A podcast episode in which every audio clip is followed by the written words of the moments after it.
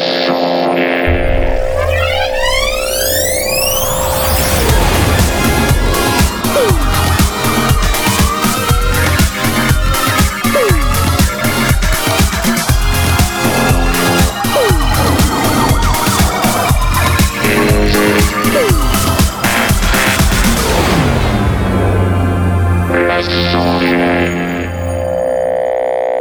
bonsoir à tous et bienvenue dans ce numéro 6 des Sandiers. Ce soir, un sujet autour des synthétiseurs. Et pour parler synthétiseurs avec moi ce soir, j'ai Blast, bravo Alors Blast, Bon. tu n'y connais rien en synthétiseur, hein, c'est bien Je ça? connais pas grand chose, donc c'est moi qui fais le candide ce soir. Ah, ok. Ouais, tu dis que tu y connais rien, mais euh, je suis persuadé que tu vas trouver beaucoup de choses à dire. Hein parce qu'on ouais, se j'ai connaît. certainement beaucoup de questions à poser, mais Ouais, je, je connais la- pense. je connais une partie de la théorie, mais, mais pas beaucoup. Bon. Bienvenue Blast. Euh, Bien, et ce soir avec nous, également, nous avons Jay, bravo Donc Jay, tu n'y connais rien au synthé non plus, hein? En fait, euh, je connais Je un déconne. peu. J'ai- ma petite euh, expérience. Hein. T'as ta Peut-être pas petite autant que toi, expérience. mais, euh, Mais- mais, euh, ouais. tu, tu fais des compositions, toi, sur euh. Audiodramax. Hein, tout Voilà. Parce que sur Audiodramax, rappelle-moi, mais euh, audiodramax.com, qui est donc puisque tu es réalisateur de Chimera et que tu fais partie de ce magnifique groupe de réalisateurs de fiction audio sur audiodramax.com, euh, vous faites toutes vos musiques. Oui, alors, euh, excepté moi, parce Ah. que... euh, La crampe On s'est trompé d'invité. euh. Ah, Sortez, j'en fais un peu. monsieur J'en fais un peu, mais comme je peux pas tout faire, parce que ça prend énormément de temps, Ah. parce que j'ai pas autant de facilité euh, au niveau de la composition, euh, de temps en temps, euh, j'en- prends des, des libres, mais, euh, mais oui, quand, quand j'en fais, euh, par définition, j'utilise des Des synthétiseurs. et- synthétiseurs. Bon. et voilà. Et voilà. Et bravo, bienvenue. Merci. Et avec nous ce soir, nous avons également Aspic. Alors je sais pas ce que tu nous as fait là, mais c'était assez bizarre. Euh, En fait, j'ai branché le mauvais micro, je vais tweeter l'image, vous allez comprendre. Ah ok, tweet l'image. Euh, ça nous fait euh, une très bonne transition. Euh, nous sommes donc ce soir dans l'émission Les Sondiers, comme d'habitude. Si vous êtes sur Twitter, twitter.com, vous pouvez euh, nous parler en direct et nous essaierons de vous répondre. Si vous tweetez avec le hashtag dièse les sondiers, L-E-S-S-O-N-D-I-E-R-S.com, et nous tenterons de vous répondre. Et non, voilà, pas voilà. .com. Euh, j'ai dit .com, pourquoi j'ai dit T'as dit oui, t'as dit hashtag lesondiers.com. Mais n'importe quoi, mais n'importe quoi, Knarf. Mais c'est la technologie, c'est nouveau, Mais- c'est apparu récemment. Mais Euh, encore une Je comprends. Heureusement qu'il y en a un qui suit. Donc, vous euh, tweetez avec le hashtag les sondiers, dièse les sondiers, euh, L-E-S-S-O-N-D-I-E-R-S. Et pas .com, Et alors pas .com. Ah, n'importe Et puis quoi. on vous voit, on a, on a l'écran Twitter sous les yeux. Voilà, ça, ça tweet, euh, voilà. Numéro 6, qui est la septième. Effectivement, merci Nomanil de nous préciser sur Twitter que c'est la septième émission, puisque nous avions l'émission 0, et donc comme nous sommes de grands mathématiciens, quand on commence à la 0, ça fait 7 émissions, quand on en est à la 6. Voilà qui est très intéressant, merci. Et tout de suite les news du marché Alors, euh, il ne s'est rien passé, je crois. Ouais, Pas là, grand chose. Étant donné que nous avons eu deux salons très rapprochés, euh, le NAM, nous avons eu la musique Messeux. Euh, Qu'est-ce que vous avez repéré comme, euh, comme news, euh, messieurs? Est-ce que quelqu'un veut commencer? Euh, Je ne sais pas, euh, par exemple, je ne sais pas. Moi, j'étais au ski, Ah. donc j'ai pas regardé du tout. Oui, alors, rien de rien. Moi j'étais en voyage, alors j'ai pas regardé du tout. Mais alors rien de rien. Et Jet, t'as Moi, regardé j'ai- quelque chose? Moi j'ai trouvé quelque chose. Alors c'est pas du, c'est pas du matos, mais Ah. euh, il y a quelques jours, et un peu moins d'une semaine, il y a un documentaire qui a été euh, financé euh, sur euh, Kickstarter Ouais. qui s'appelle Music is Medicine Before We Were Kings. Et euh, c'est un, un documentaire que j'attends beaucoup avec impatience parce que ça va raconter euh, des anecdotes de, de DJ célèbres, dont euh, le très célèbre Moby, Hmm. et qui euh, qui racontent comment leur succès et comment leur euh, leur euh, par, par la force des choses, quand ils ont eu à, euh, à performer sur scène devant un public, comment Mhm. ils ont combattu leur anxiété. Ah, intéressant. Et euh, voilà. Alors étant moi-même euh, souffrant d'anxiété, je me suis dit que, Mais pas du tout. c'est voilà. Tu n'es pas du tout anxieux. Non, non, non. Ça, ça va mieux maintenant. Alors, euh, donc l'URL euh, que je vais euh, poster sur Twitter, euh, Oui, Music is Medicine. Donc c'est un projet Kickstarter, hein, c'est ça? Voilà, c'est un projet Kickstarter qui a réussi euh, euh, de pas grand chose à être financé, enfin avoir son objectif atteint dans les temps. Et donc ils ont, ils en sont à 25 207 dollars. Voilà, sur un objectif de 22 000 dollars, un truc. Ah oui, effectivement. Ok. Ça s'est joué à pas grand chose, mais mais c'est fait. Donc Music is Medicine, Before We Were Kings, the movie. Euh, donc un documentaire euh, que nous vous conseillons d'aller regarder. Merci Jay. Bah, de rien. Euh, sinon, on a, euh, au-delà des, de l'absence de news, moi j'avais repéré quand même Bitwig. Alors Bitwig, pour ceux qui ne savent pas, bitwig.com euh, est une station de travail audio numérique alternative dont on parle depuis euh, quand même pas mal de temps. Et en fait, ça vient de sortir. Ils ont sorti la 1.0 euh, et donc c'est une station de travail du numérique pour Windows, macOS et Linux. Alors évidemment, je n'ai absolument pas eu le temps de la tester, mais ce que je peux vous dire, c'est que ça fait un buzz incroyable et donc c'est en ce moment beaucoup de gens parlent de ça, euh, de savoir comment ça va fonctionner. Alors c'est un truc qui est à cheval entre Cubase, Logic, Live, donc il reprend ouais. des fonctionnalités d'un peu toutes ces fonctions, d'un peu toutes ces stations de travail audio numérique et euh, donc beaucoup de buzz autour de ça. Euh, donc il faut il faut suivre ça parce que ça a l'air assez intéressant. C'est pas gratuit euh, malheureusement. Je ne sais même pas combien ça coûte. Je vais aller voir immédiatement. Je vais aller dans Buy.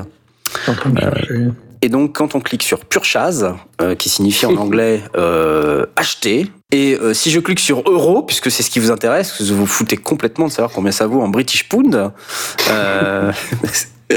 ça coûte quand même 200, voilà, 299 euros. Donc c'est quand même pas donné. Donc s'il vous plaît, fuyez. Voilà. Oh. Euh, non, tu peux pas dire ça. Non, c'est vrai, je peux pas dire ça. Donc c'est un Bitwig, euh, donc station de travail alternative audio numérique sur l'ensemble des plateformes, y compris Linux. Il faudra qu'on fasse un sujet sur Linux quand même à un moment donné. Euh... Et, ça, et, ça, en tant que station de travail, ça, ça intègre quoi principalement comme module, comme euh, bah, euh, en fait, ça, ça, ça reprend les standards euh, de Logic, de Cubase, mais semble-t-il, ça reprend aussi euh, une partie de la logique de live, de la logique de live. Ouais, ouais, okay. j'ai remarqué ça, la, la, la, manière dont tu disposes les effets sur, euh, sur, euh, sur la piste. Alors, est-ce qu'il y a un mode arrangeur et un mode. Euh, et l'autre mode, là, de, comme les deux modes à switcher dans live ou... Je n'en ai aucune idée, euh, donc euh, c'est parfait. Ça, c'est quand même euh, du professionnalisme international, donc dont, dont, nous faisons preuve dans cette émission des sondiers. Je, attends, j'ai features, features. Voilà. Features. Alors, features, integrated user interface, plugin sandboxing. Bon, une, une boîte, une boîte, à, un bac à sable plugin. Mais je pense qu'il y a une, une démo sur tout ça en fait qui est intéressant. Euh, et on peut télécharger la démo. Euh, et donc, euh, alors je sais pas combien de temps dure la démo, mais au moins ça permet de se faire une idée. Et on peut télécharger pour les trois plateformes majeures, Windows, OS 10 ou Linux. Donc bitwig.com, nouvelle station de travail audio numérique. Je pense que nous avons terminé avec les news du marché. Et donc nous allons pouvoir passer au thème principal de notre émission, les synthétiseurs.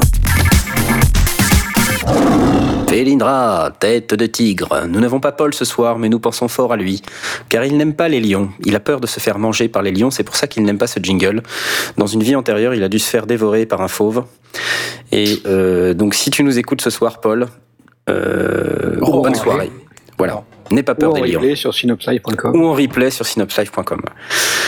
Alors, euh, une émission dédiée aux synthétiseurs, qu'est-ce que ça veut dire? Est-ce que euh, donc l'idée c'est pas de repasser en revue tous les synthétiseurs du marché. On a prévu de vous faire quelques quelques démos là un petit peu plus tard dans la dans la soirée, mais c'est surtout de de définir un peu euh, qu'est-ce que c'est qu'un synthétiseur? Parce qu'aujourd'hui quand on va dans les magasins de musique, on voit tout un tas de trucs avec des claviers. Alors est-ce que ça veut dire que ce sont des synthétiseurs?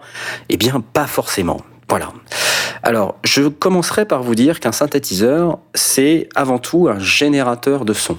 Hein, C'est-à-dire que n'importe quoi n'est pas un synthétiseur. Alors, euh, un générateur de son, ça signifie euh, un, un, un, appareil qui permet de générer des, des sons, mais en proposant ce qu'on appelle des altérations substantielles et permettant la création de sonorités originales et évolutives.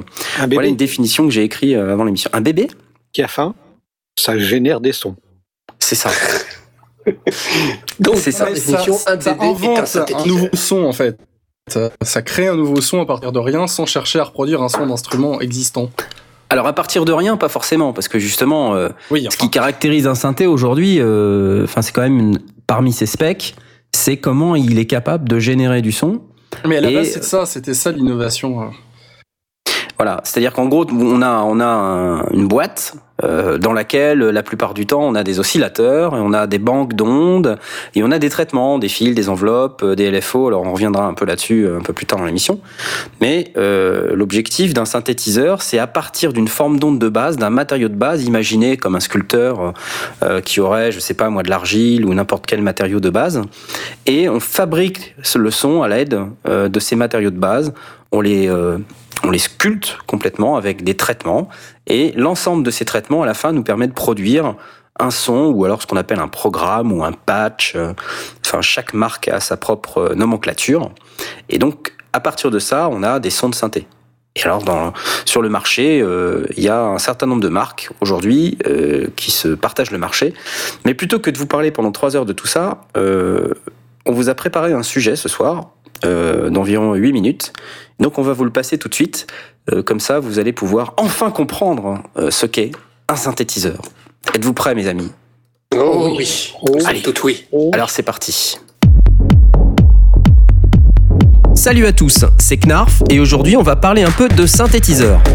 Il y a différents types de synthétiseurs et on ne va certainement pas tout aborder aujourd'hui. Mais si ce sujet vous intéresse, sachez qu'on peut certainement passer toute sa vie à découvrir les possibilités des synthétiseurs. C'est un sujet d'une profondeur incroyable. Bref, les synthétiseurs sont partout. Non mais vraiment partout. Tellement que vous ne vous en rendez même plus compte. Lorsque les synthétiseurs sont apparus, ils servaient juste à faire de la musique dite futuriste. Certains d'entre vous s'en rappellent peut-être.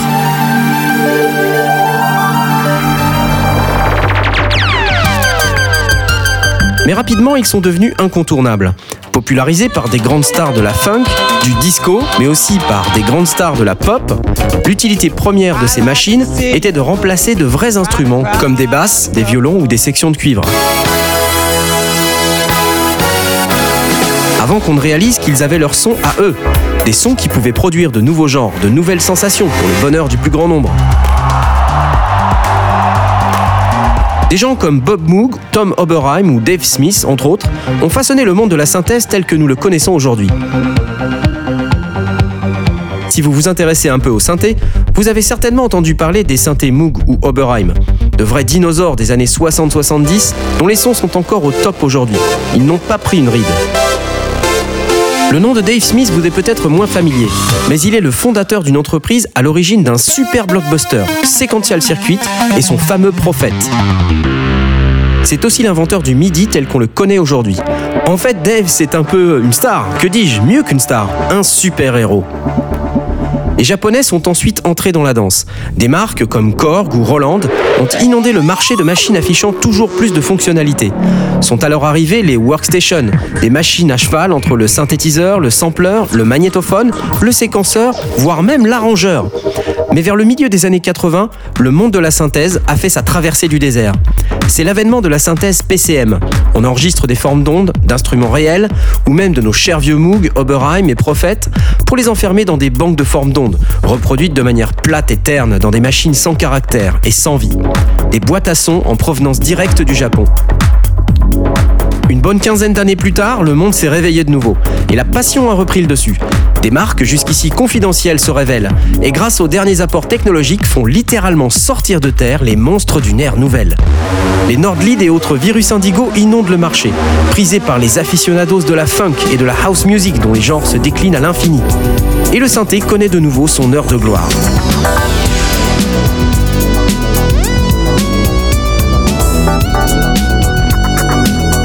J'ai assez fait mon historien. Aujourd'hui, la synthèse est utilisée à toutes les sauces, dans la musique ou même dans le bruitage. Mais parlons un peu technique.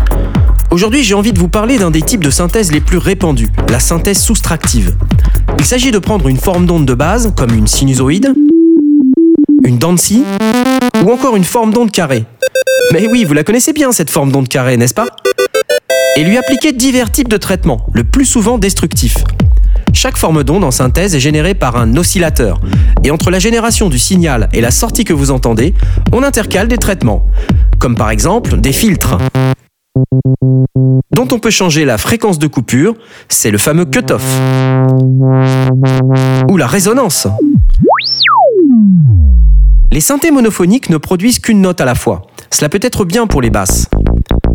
Pour les sections de cuivre synthétique, mieux vaut un synthé polyphonique pour faire des accords.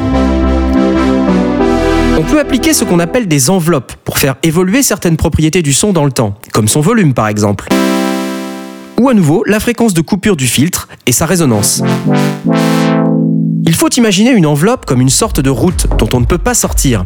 Et lorsque vous l'appliquez à un paramètre, celui-ci évolue en fonction de la forme de la route. Et bien sûr, dans un synthétiseur, c'est vous qui définissez cette forme. Et oui, un synthétiseur n'est pas qu'une boîte à bruit avec des sons déjà enregistrés.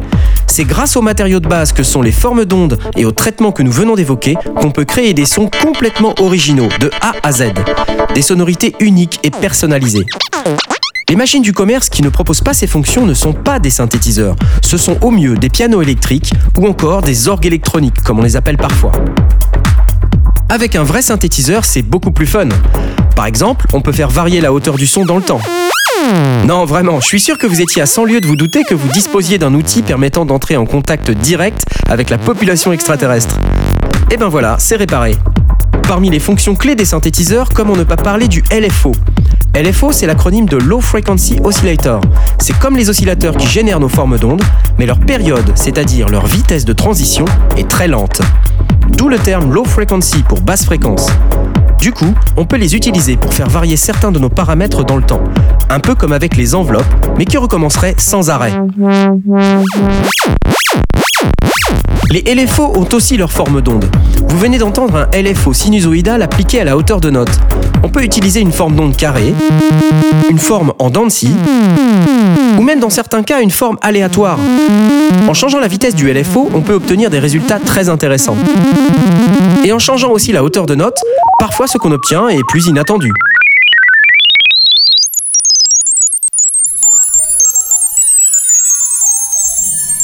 Bien sûr, on peut appliquer un LFO à de nombreux autres paramètres. N'oubliez pas qu'au-delà de la synthèse elle-même, les effets peuvent aussi jouer un rôle déterminant sur les caractéristiques de votre son. Par exemple, la reverb, le délai, le chorus,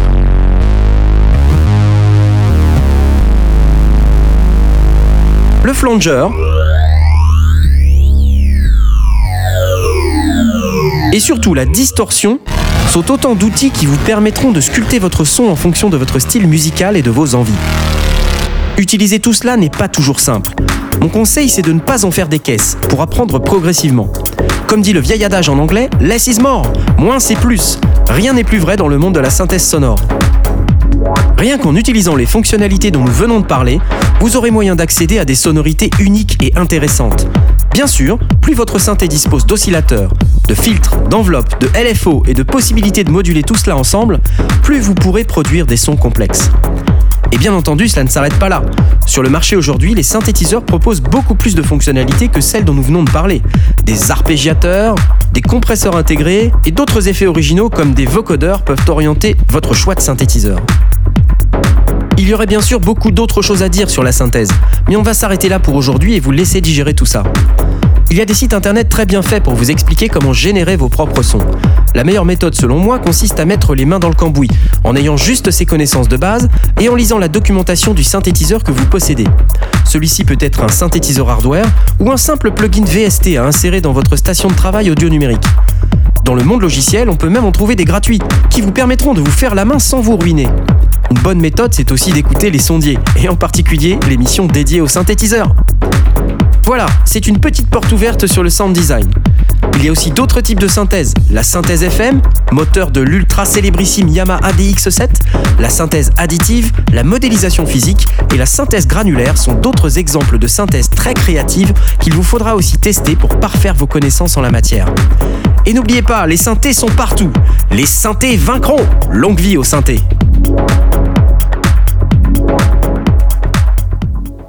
Et voilà, donc un petit sujet que je vous ai préparé. J'espère qu'il vous a plu. Voilà, l'émission est finie, on se L'émission est terminée. Donc l'objectif de ce petit sujet, c'était de vous de vous donner suffisamment de clés euh, d'entrée de jeu hein, pour pas avoir à parler pendant trois heures de, de qu'est-ce que c'était qu'un LFO, un truc, un machin. Donc on va bien sûr en parler, mais mais finalement on a déjà euh, une petite base. Vous avez eu quelques sonorités de démonstration et euh, donc passé ce petit sujet qui a duré environ 8 minutes, vous savez déjà à peu près de quoi on parle. Donc en gros, on est en train de dire ce soir que c'est pas parce qu'on a un clavier et qu'on a euh, une boîte euh, qui ressemble à un synthétiseur qu'on a vraiment affaire à un synthétiseur.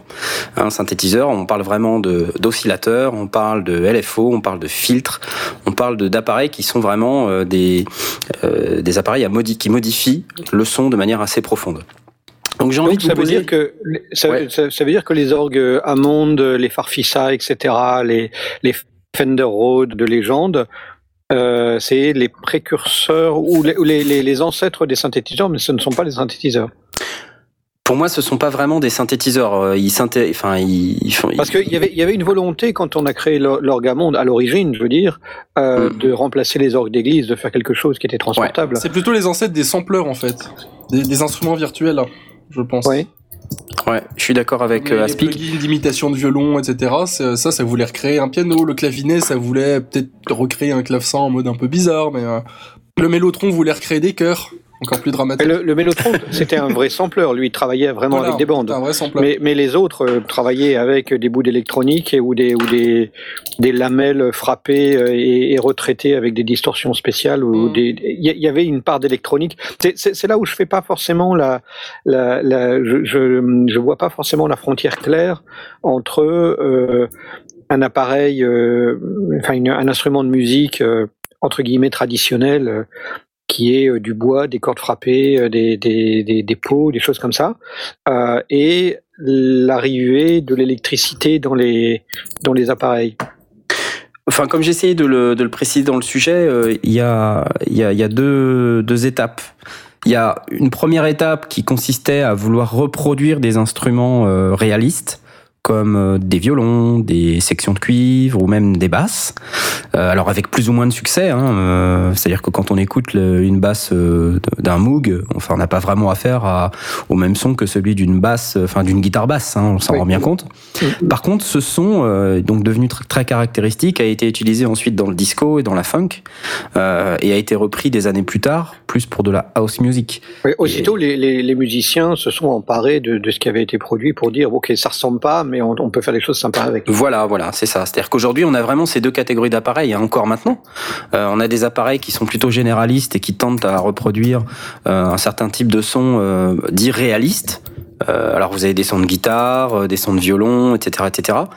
Euh, et puis vous avez d'autres types d'appareils qui sont euh, plutôt complètement dédiés musique électronique et euh, pour lesquels on n'a pas du tout de son réaliste. On n'aura pas un son de guitare, par exemple. On n'aura pas un son de guitare classique dans un Nord lead. Hein, même si je suis sûr qu'il y en a quand même. Premier, le premier cas, l'histoire des, des, instruments réalistes reproduits, il y a des très bons exemples sur scène. Tous les pianos de scène, en fait, qui ressemblent à des synthés. On se dit c'est des synthés, mais ça sort un son de piano, c'est des, des, pianos de scène. Par exemple, le, le clavier euh, pour le, le, le Nord. Le Nord Stage.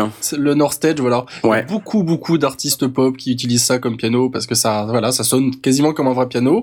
Et c'est, en soi, ça a l'air d'être un synthé. Bah, tiens, écoute, euh, le Nord Stage. Euh, euh, okay, you decided to watch the full video. Great. C'est parti. Donc là, c'est le, le piano du Nord Stage 2. Voilà, et qui a d'autres sons aussi, pas que de piano. Voilà, mais c'est un classique peut-être par exemple. C'est un super piano. Hein. Mais, la, mais la génération de ça, c'est fait avec des, des ondes qui, ont, qui sont maîtrisées, enfin des, des, des formes d'ondes, des, des VCO et des LFO, ou c'est fait par d'autres techniques? Où, où est-ce qu'on met la barre? Ça dépend en fait des, des pianos de scène, ça dépend des marques. Il me semble que sur le, le, le North Stage, euh, donc qui est un, un clavier rouge, hein, pour ceux qui connaissent pas le North Stage, ce sont les fameux claviers tout rouges qu'on voit partout sur scène quand on est en concert. Voilà, on va mettre une photo sur Twitter. Euh, sur le North Stage, il me semble que ce sont des samples.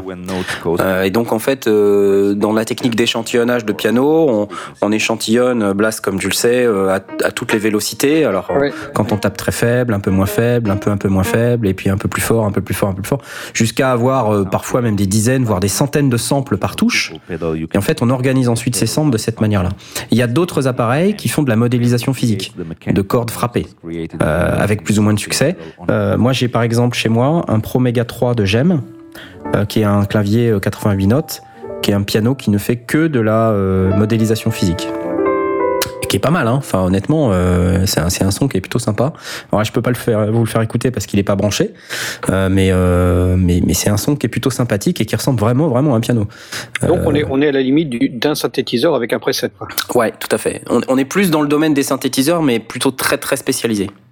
J'ai tweeté, euh, c'est bien parce que c'est la photo instructive. On voit un, on voit un santé. Euh, c'est un, un clavier maître en fait. J'ai tweeté de la merde. C'est un clavier maître avec en dessous hein. un, un, piano de scène, voilà. Voilà. Alors, aucun, aucun, des deux n'est d'un santé, donc je le dis pour Twitter. non, mais c'est un Nord Stage en dessous, donc là on voit bien le Nord Stage en dessous, et au-dessus c'est un quelconque clavier maître, je sais pas de quelle marque. Ouais, ça a l'air d'être un Akai. Euh, donc euh, voilà, ici on a affaire plutôt à des donc une autre catégorie de, de machines qui sont plus des pianos électriques euh, ou des pianos dits de scène. Et en fait, la fonction première de ces machines, c'est plutôt d'organiser les sons entre eux, d'avoir accès à des boîtes qui sont euh, en externe de, cette machine pour pouvoir organiser les sons et puis avec. C'est marrant parce que en soi, il y a, y, a, y a 30 ans, les synthétiseurs c'était ça. Ils voulaient reproduire des sons réalistes, mais ils le mmh. faisaient mal. Ouais, complètement. Maintenant, ils le font bien et on utilise les synthés qui font mal les sons réalistes pour faire des sons de santé. Ouais. C'est fou. C'est hein. un peu ça.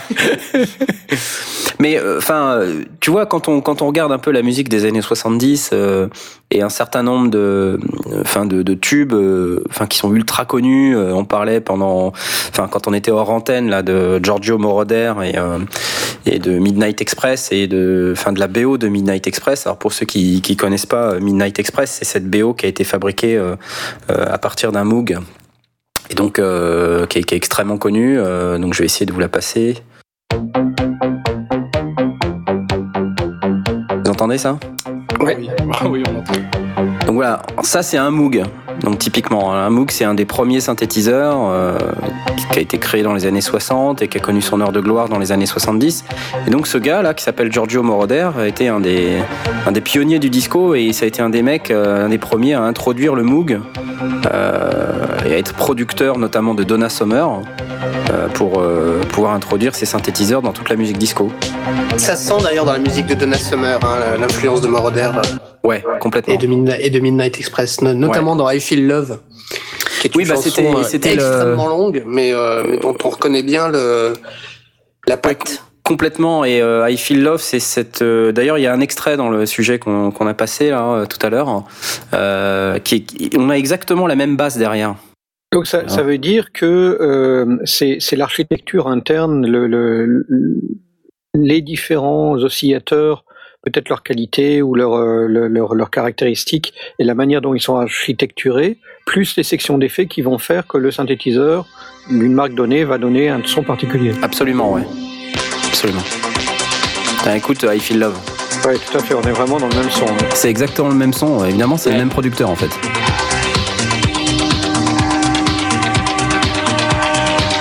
Donc là, c'est du Moog hein, derrière. Donc le Moog, euh, pour ceux qui, se demandent à quoi ça ressemble, le mini Moog, c'est un tout petit, c'est une toute petite boîte avec un panneau. Euh, on va poster une, photo avec un panneau avant surélevé et plein de boutons. Alors cette musique des années 70 ou 77, donc c'est Donna Summer. C'était une des premières à introduire ce type de, musique en fait, de sonorité et ça a été une icône disco pendant encore des années. Encore aujourd'hui, on, a des remixes de maintenant, maintenant, elle est voilà, c'est les DJ du monde. Voilà. Voilà, bon bref, on va s'arrêter là, hein, sinon ça, on va devoir payer des droits et tout. Enfin, on va avoir des problèmes. Ça va être horrible. Euh, mais, mais voilà, donc euh, en gros, euh, ouais, ça commence, on va dire, dans les années 60. Euh, avec euh, ces, ingénieurs euh, qui, qui, sont plutôt des gens férus de musique et qui se disent j'aimerais fabriquer un appareil qui va reproduire des sons de basse, des sons de violon, des sons de de section de cuivre, de trompette. Et donc on, en arrive à créer ce truc-là là, qui s'appelle euh, le Moog, le mini Moog. Et donc il y a plein de déclinaisons de cette machine. Il y a le, le Moog Voyager, le Memory Moog. Euh, ensuite il y a eu les Moog modulaires. Alors on reviendra un peu sur les modulaires, mais ce sont en fait des synthétiseurs euh, qui dont chaque composant dont on vient de parler, les filtres, les LFO, les enveloppes sont séparés dans des boîtes externes et qu'on patchait avec des câbles pour aller de l'un dans l'autre. Et en fait, enfin, la, force de ce truc-là, c'est qu'aujourd'hui, quand on achète un synthétiseur, le chemin entre les différents, les différents éléments est fixe. alors que sur les modulaires, ben, on peut encore choisir.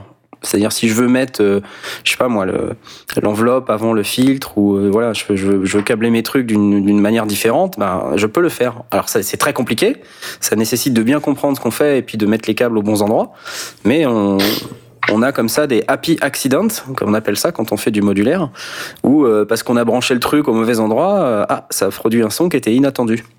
C'est 63, hein, je crois, le, premier Moog, 1963. Ah, je ne saurais pas te dire, mais c'est les années 60. Moi, début des années 60, ouais.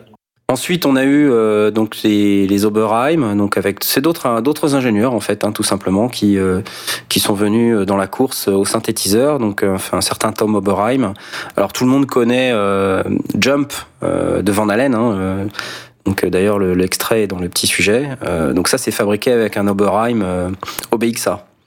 Euh, donc c'est vraiment un, enfin c'est un synthétiseur mythique et c'est celui qui fait cette grosse nappe euh, qui fait l'introduction du, du, morceau de Jump de Van Halen euh, que tout le monde souhaite reproduire. Alors quand, dans le sujet quand je dis ça n'a pas pris une ride, bon j'exagère un peu, ça, ça commence à, à, sentir un peu le, le formol, mais, mais c'est quand même rigolo. donc si, si ça vous intéresse aujourd'hui, il y a des reproductions de ces machines, hein. notamment Arturia qui est un grand fabricant software euh, Capignon sur rue aujourd'hui, qui est, qui est, un fabricant français, un éditeur de logiciels français, qui est à Bordeaux. De Grenoble, exactement. Grenoble, hein, je crois qu'ils étaient à Bordeaux, donc c'est pas tout à fait J'habitais à côté. D'accord, donc Grenoble.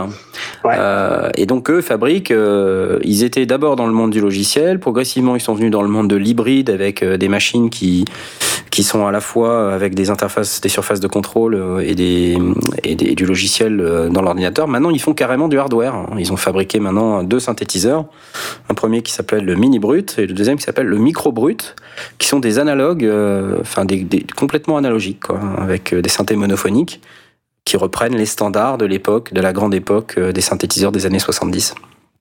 Donc on a, on a eu une vague, de, une, transition progressive des, des, synthétiseurs où donc on avait des, des, oscillateurs qui étaient analogiques vers une, modélisation ou une numérisation de, ces, de ces fonctions via les ordinateurs.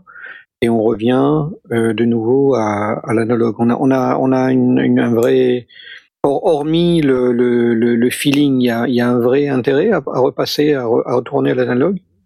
L'analogique euh, apporte cette chaleur euh, que les musiciens recherchent euh, et qui... Bon, alors après, quand on dit chaleur, à l'inverse de froideur du numérique, on sait vrai qu'aujourd'hui, le numérique la froideur, enfin tout est relatif. Hein, je pense que ce qu'on appelle la chaleur, en fait, c'est les imperfections de l'analogique c'est-à-dire le comportement, les petits artefacts qui font que ça sonne un tout petit peu différent, alors que finalement le numérique est trop clinique. C'est un peu comme une comme en photographie tout simplement une pellicule contre un contre un capteur et que les photos euh, numériques sont plus chirurgicales et qu'en argentique on a des petits défauts, un petit grain qui euh, voilà, je, je pense c'est une comparaison facile. Ouais, ouais, c'est une très bonne comparaison. Ouais. Donc les imperfections de l'analogique vont apporter cette fameuse chaleur. C'est un peu comme, euh, tu sais, la distorsion des bandes. Hein, euh, quand les ingénieurs du son, euh, dans les années 70-80, rentraient dans les bandes comme des dingues pour pouvoir aller titiller la zone limite de saturation des bandes et obtenir cette espèce de, saturation qui ne saturait pas vraiment, mais qui permettait d'avoir un espèce de son chaud. c'est un peu la même chose en fait dans le monde de l'analogique. Euh, avec toutes ces petites imperfections et toute cette euh, ce grain qui finalement euh, n'existe pas, qui, qui, est difficilement reproduit dans le monde du numérique. Donc tu disais Blast, en fait, on a effectivement une une évolution du monde du synthétiseur qui va d'abord du monde du full analogique vers une numérisation d'un certain nombre de composants. alors dans les années 80, euh, fin des années 80, on a commencé à numériser à peu près tout. On s'est dit, euh, ouais, ça sert à rien d'utiliser des oscillateurs, on va plutôt utiliser des formes d'ondes qu'on va mettre dans des, euh, dans des, dans des, des mémoires, et puis ces mémoires seront complètement numériques, et, et donc du coup, on pourra reproduire ces formes d'ondes, voire même d'autres types de sons de base. Donc on, on, a commencé à enfermer en fait dans des mémoires carrément des sons de violon, des sons de piano, des sons d'autres synthétiseurs et on s'est mis à produire de la merde en fait. Pendant des années, Non, mais c'est vrai. Hein, enfin, ce que il faut l'avoir vécu. Moi, j'ai vécu à cette époque, donc je peux en parler. Euh, mais les synthés qui sortaient, c'était pas terrible. Hein. C'était des boîtes à bruit et on avait, euh, on a perdu en dynamique, on a perdu en expressivité. Euh, euh alors, il y, avait quand même deux catégories de machines. Il y avait ces machines qui étaient des boîtes à bruit, et puis euh, il y avait des machines qui étaient plus, qui continuaient quand même d'aller vers vers une expérience synthétiseur. À l'époque, il y avait le JD 800 de Roland. je crois que tout en tout en restant numérique. Alors, justement, oui, tout en restant numérique, j'ai ici une vidéo du JD800. Euh, alors, vous n'allez pas voir la vidéo, mais vous allez entendre euh, de quoi je veux parler. Voilà, donc ça, c'est un JD800. Ça sonne années 80. Ça sonne très années 80. Ça fait futuriste pour l'époque. Et ça, c'est un synthé qui est complètement numérique. Et euh, il avait cette force d'avoir un panneau avant qui était euh, avec plein, plein, plein de sliders dans tous les sens. Le JD800, c'était infernal, il y avait des sliders partout, tel point qu'on s'y retrouvait plus du tout. Et qui, et qui crawlait, euh, enfin, qui contrôlait des, des, éléments euh, de, de, de, type MIDI, en fait. C'est ça, ouais. Bah, qui contrôlait, euh, qui contrôlait des, paramètres divers et variés. Mais des, des, paramètres dans, dans des variables dans un programme informatique, pas, Absolument. pas des, pas des Exactement. Pas des tensions ou des, ou des pressions. Exactement. Alors j'ai posté l'image d'un JD800 là, pour que vous puissiez voir à quoi ça, à quoi ça ressemble. C'est une grosse bête. Hein. C'est un, un énorme truc, ouais. Mais euh, voilà, un synthé qui sonne bien, un synthé de la fin des années 80 qui sonne bien. Donc ça m'amène à penser que c'est qu'une question peut-être de, de, marketing ou d'évolution de la demande ou un truc comme ça, plutôt que de, de, de véritable euh, opposition entre euh, euh le la lampe, enfin, le, fameux lampe contre numérique ou dans cet exemple des, oscillateurs analogues par rapport à des oui, complètement. À, une, reproduction euh, purement mathématique de, des ondes. Tiens, écoute ça.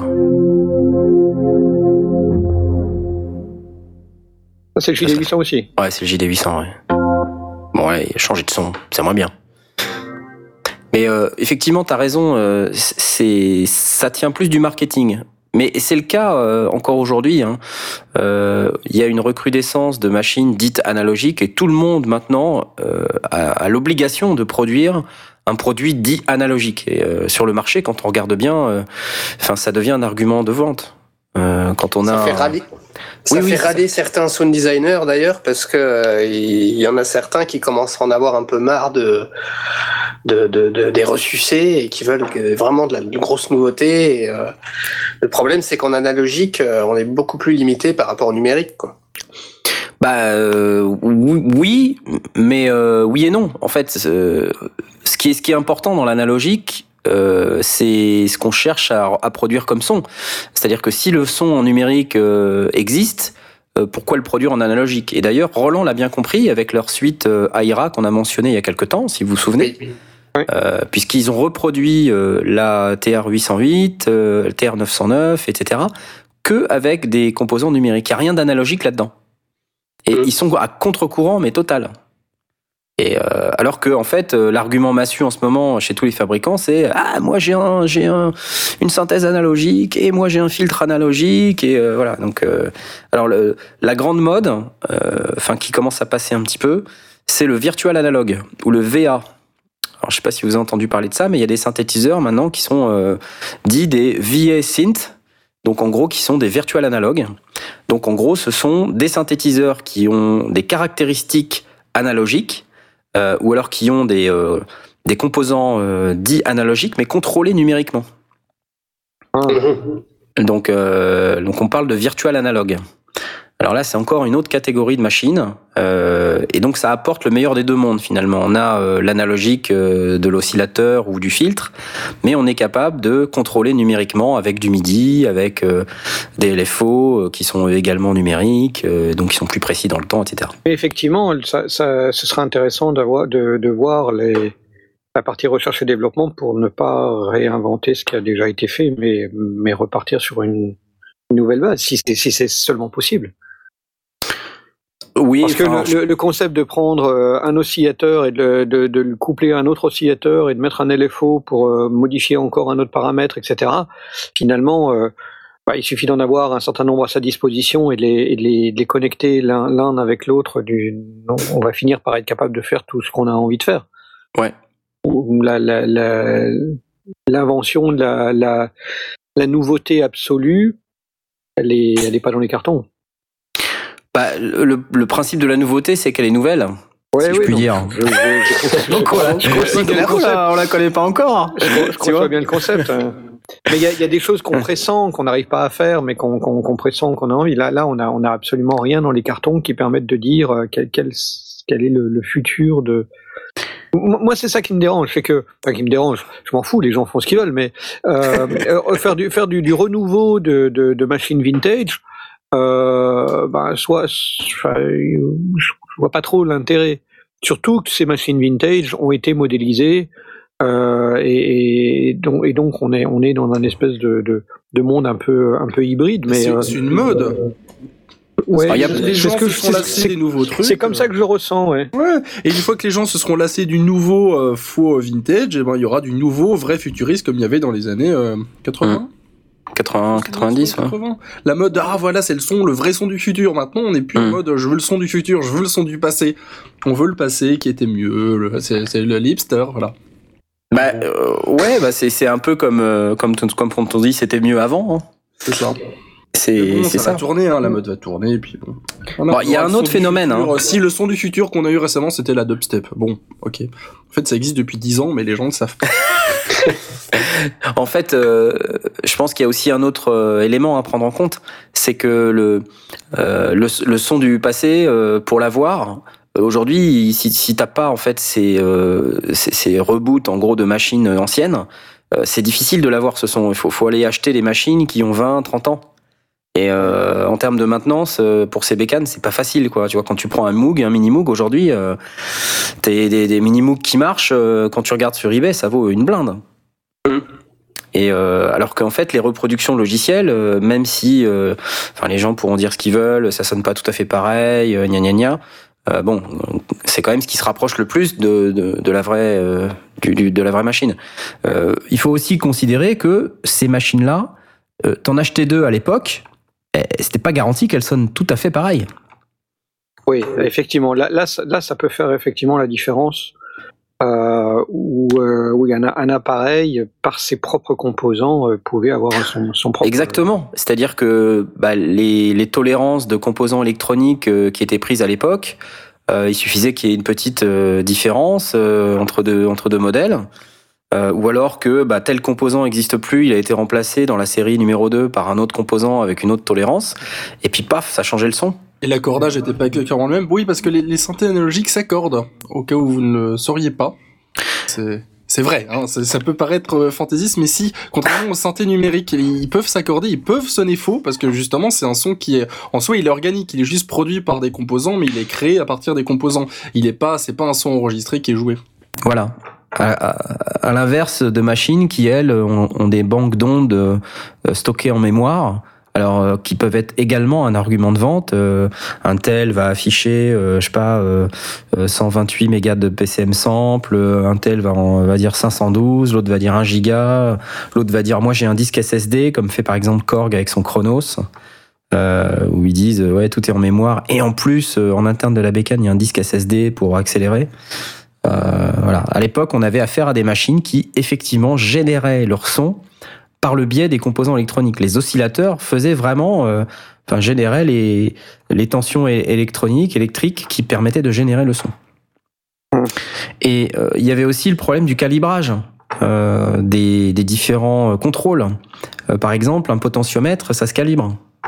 Et donc, par exemple, quand on avait un oscillateur euh, avec euh, différents types de réglages, bah, en fonction de comment il était calibré, bah, dans toute la course du potentiomètre, on n'avait pas, la même la même réponse. Hum. Euh, et donc ça aussi, c'était, euh, ça reste encore aujourd'hui. Là, je, je, lis sur certains articles ou dans les commentaires de forums des gens qui cherchent des Moog ou, ou des Oberheim et qui disent, bah ouais, ah, j'en ai acheté un, mais là, je suis pas content parce qu'il est pas bien calibré. Ou est-ce que je pourrais le refaire calibrer? Parce que, mais, mais ça m'amène à cette réflexion aussi, c'est que euh, tu achètes un Oberheim, tu n'en achètes pas 15, tu en as un. Donc du coup, tu évidemment pas celui de ton voisin, mais, mais tu en as un, c'est celui que tu as. quoi. C'est ça. Tu peux pas dire oui, euh, il est 10% euh, au-dessus, 10% en dessous. Comme tu achètes un violon ou une guitare, en fait. Il est, euh, mais mais ce que je veux dire, c'est qu'un violon, une guitare, c'est un, un, truc produit par un luthier. Il va avoir son son et la guitare d'à côté sera aura un son très légèrement différent.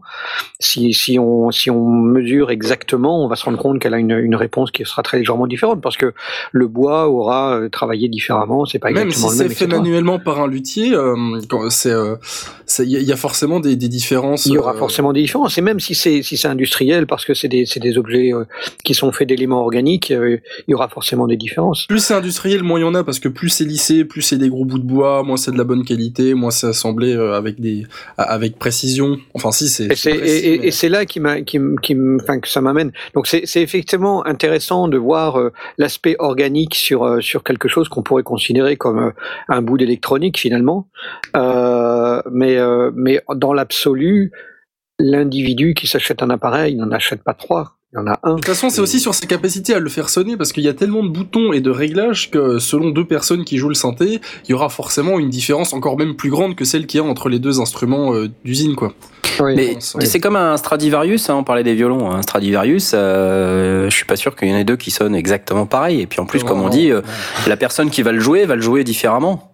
Euh, imagine après 300 ans la situation euh, suivante où euh, tu avais un synthé vintage de type Moog ou Oberheim ou, ou un Prophète ou peu importe, et euh, bah il est cassé, et t'en veux un autre. Ça arrive ça. Hein mm. et, euh, et, donc t'en rachètes un et là euh, tu te connais super, hein. enfin tu connais super bien la machine parce que t'as as joué dessus pendant 20 ans et, et, quand tu le récupères le nouveau, tu dis mais zut alors c'est pas la même machine c'est là que, en fait, parfois on est un peu déçu. Alors que quand tu achètes du logiciel, tu es 100% sûr que ça va être le même son. Ouais. D'un autre côté, c'est pareil, le logiciel lui-même euh, a été euh, basé sur sa, sur, sa modélisation, sur un modèle particulier. Donc euh, il y, a, y, a, toujours des gens qui vont dire euh, ah bah ouais mais ça sonne pas comme le vrai truc. Euh, bah parce que ça sonne pas comme celui qu'ils ont déjà le vrai Truc, voilà. généralement il est dans un mixage, il est avec d'autres instruments, il passe d'une table de mix d'un ingé son, il se fait compresser dans un MP3, il va dans votre case donc dans un MP3. ça va. Hein. voilà. En MP3 22 12 bits. Bon, alors, bon, parlons un peu spec, puisqu'on disait il y a des oscillateurs. Alors, comme on disait, les oscillateurs, il y en a différents types. Il y a des sinusoïdales, il y a, il y a du de forme de des carrés, etc. Donc, euh, il y a des filtres, il y a des enveloppes. Donc, on a essayé un peu d'expliquer pendant le sujet ce que c'était que les enveloppes. Hein. C'est les genres de routes qu'on est obligé de suivre. Et ensuite, on dit à un paramètre, ben, tu suis la route. Et euh, donc on peut faire ça avec le, le volume, avec euh, la hauteur de note, avec la fréquence du filtre et avec un tas d'autres. Enfin, en fonction de comment votre synthétiseur euh, est équipé et, et s'il sait le faire, euh, bah, il va pouvoir suivre. Il va pouvoir, on va pouvoir appliquer une enveloppe sur un grand nombre de paramètres. Et l'oscillateur, enfin la forme de l'oscillateur, c'est ça qui, d'après ce que j'ai compris, a été véritablement révolutionnaire dans l'esprit. C'est que Là, on était dans un, dans un cadre où on arrivait à produire des sons qui n'étaient, qui n'existaient pas dans la nature. C'est ça. Je me trompe pas. Non, tu te trompes pas. Parce qu'on n'avait on n'avait pas forcément des sinusoïdes, on, on, tombait sur des dents de scie ou des, ou des choses qui n'étaient absolument pas naturelles. C'est ça. Et en fait, grâce à, nos composants électroniques, euh, nos transistors, euh, nos ampliopes, euh, etc., on, a fini par générer du son et des sons qui n'existaient pas dans la nature. D'accord. Et on s'est dit, ah, ça, ça s'approche un peu d'un violon, tu vois. Mais on sait très bien que ça n'a rien à voir avec un violon. Ou ça s'approche un peu d'une basse. Alors là, là tu, tu, me, tu me forces à, à sortir. Oula, c'est moi, c'est moi. tu, tu, me forces à sortir de ma, de ma, de ma, de ma réserve. Oui. Ça fait des siècles que ce processus existe à travers l'orgue d'église avec des jeux qui s'appellent par exemple comme viol de gambe, comme trompette, comme basson, comme clairon. Et mhm. ça dès le, dès le 16e siècle, 17e siècle peut-être.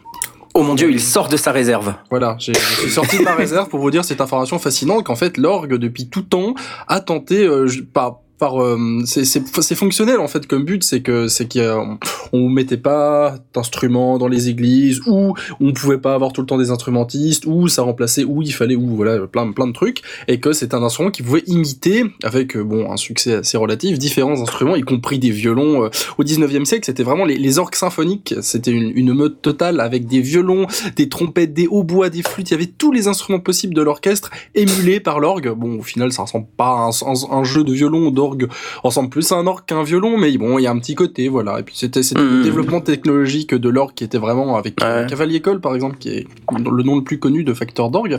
Au 19e siècle, voilà, c'était vraiment totalement la mode de ça. Et puis après, on est passé au synthétiseur, quoi.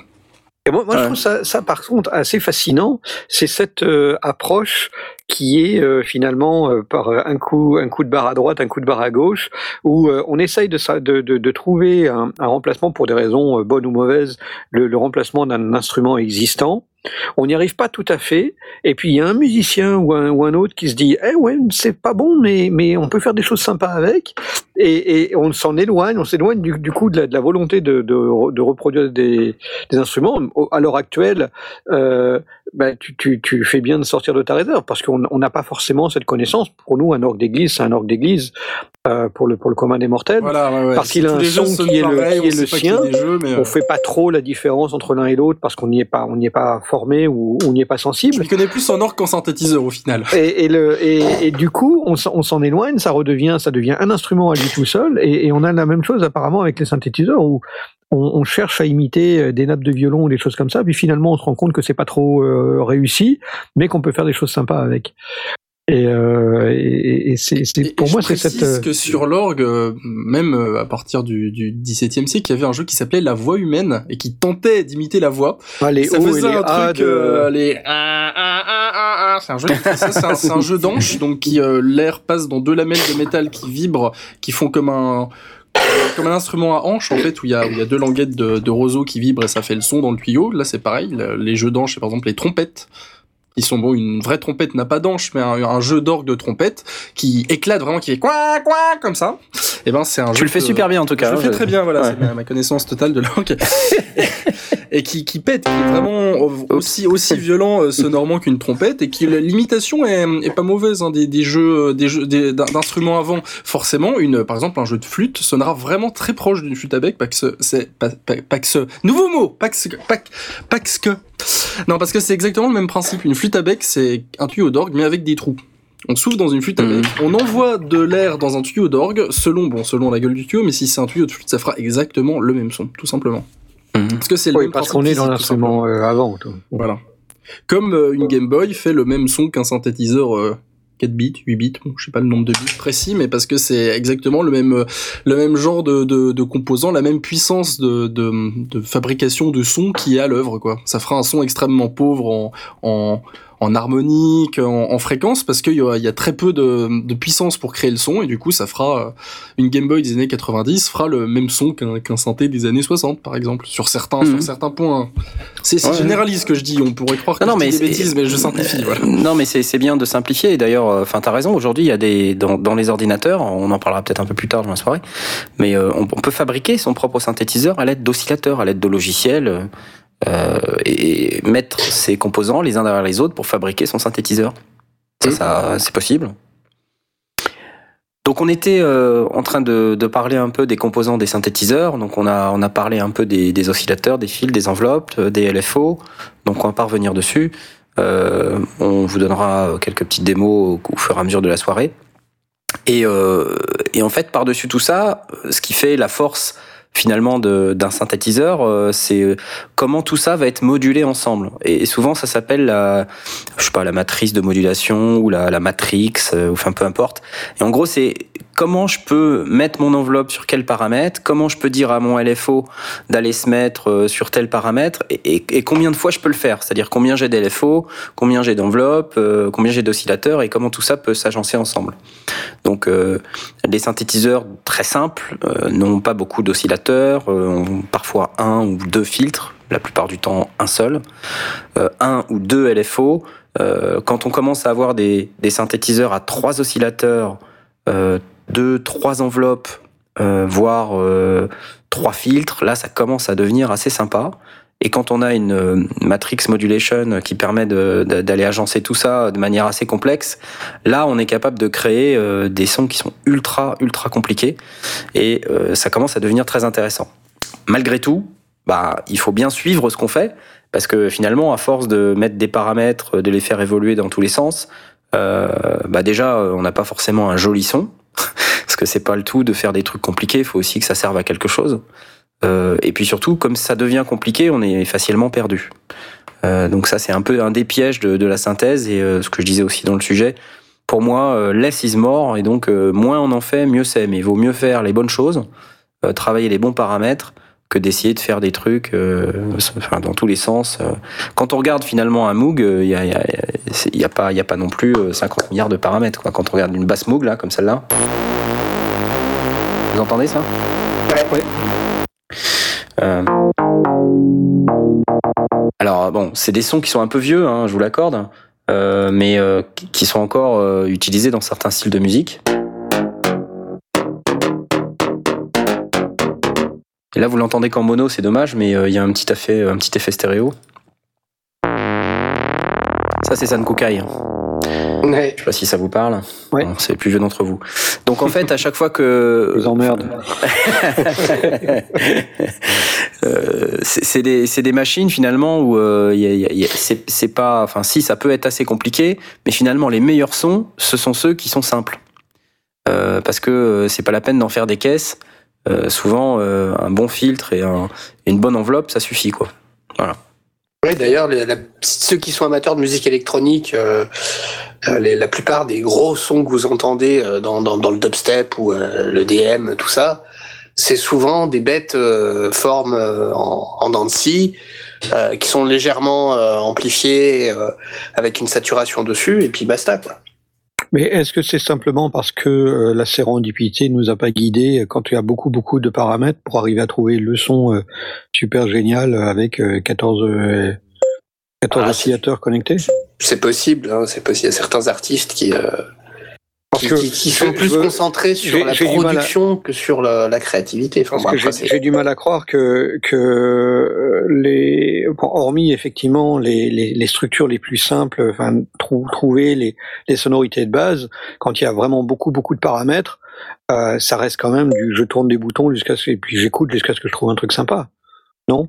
À partir d'un certain niveau de complexité, euh, oui. Alors après, à moins que tu aies un melon euh, super gros pour euh, savoir exactement ce que tu fais, pour avoir un, exactement le son que tu veux, euh, en sachant quel bouton tourner, euh, oui, c'est effectivement. Oui, c'est ça. Parce que je me, je me dis que effectivement, sur la base de l'expérience, on peut dire bon ben euh, j'ai euh, deux oscillateurs euh, connectés l'un sur l'autre, donc si je tourne l'un, je veux dire on peut, on peut imaginer sur le papier ce qu'on va donner parce qu'on a une certaine expérience, mais quand on va commencer à en cumuler un certain nombre important, je vois, je, je, vois personne commencer à se dire tiens si je connecte ci et ça avec telle valeur et tel et tel élément, je vais obtenir ce son qui va être super génial. Si si. Mais après. Après, avec la, avec la sérendipité, justement, euh, ben, une fois qu'on a trouvé euh, ce qu'on veut, on va, on va forcément le mémoriser quelque part, le noter, ah oui, et, puis, euh, et, puis, retravailler derrière. Évidemment, évidemment. Donc non, mais ça existe des gens qui euh, qui se disent ouais si je connecte ceci comme ça et que je mets à peu près tel paramètre, je sais à peu près quel son je vais obtenir.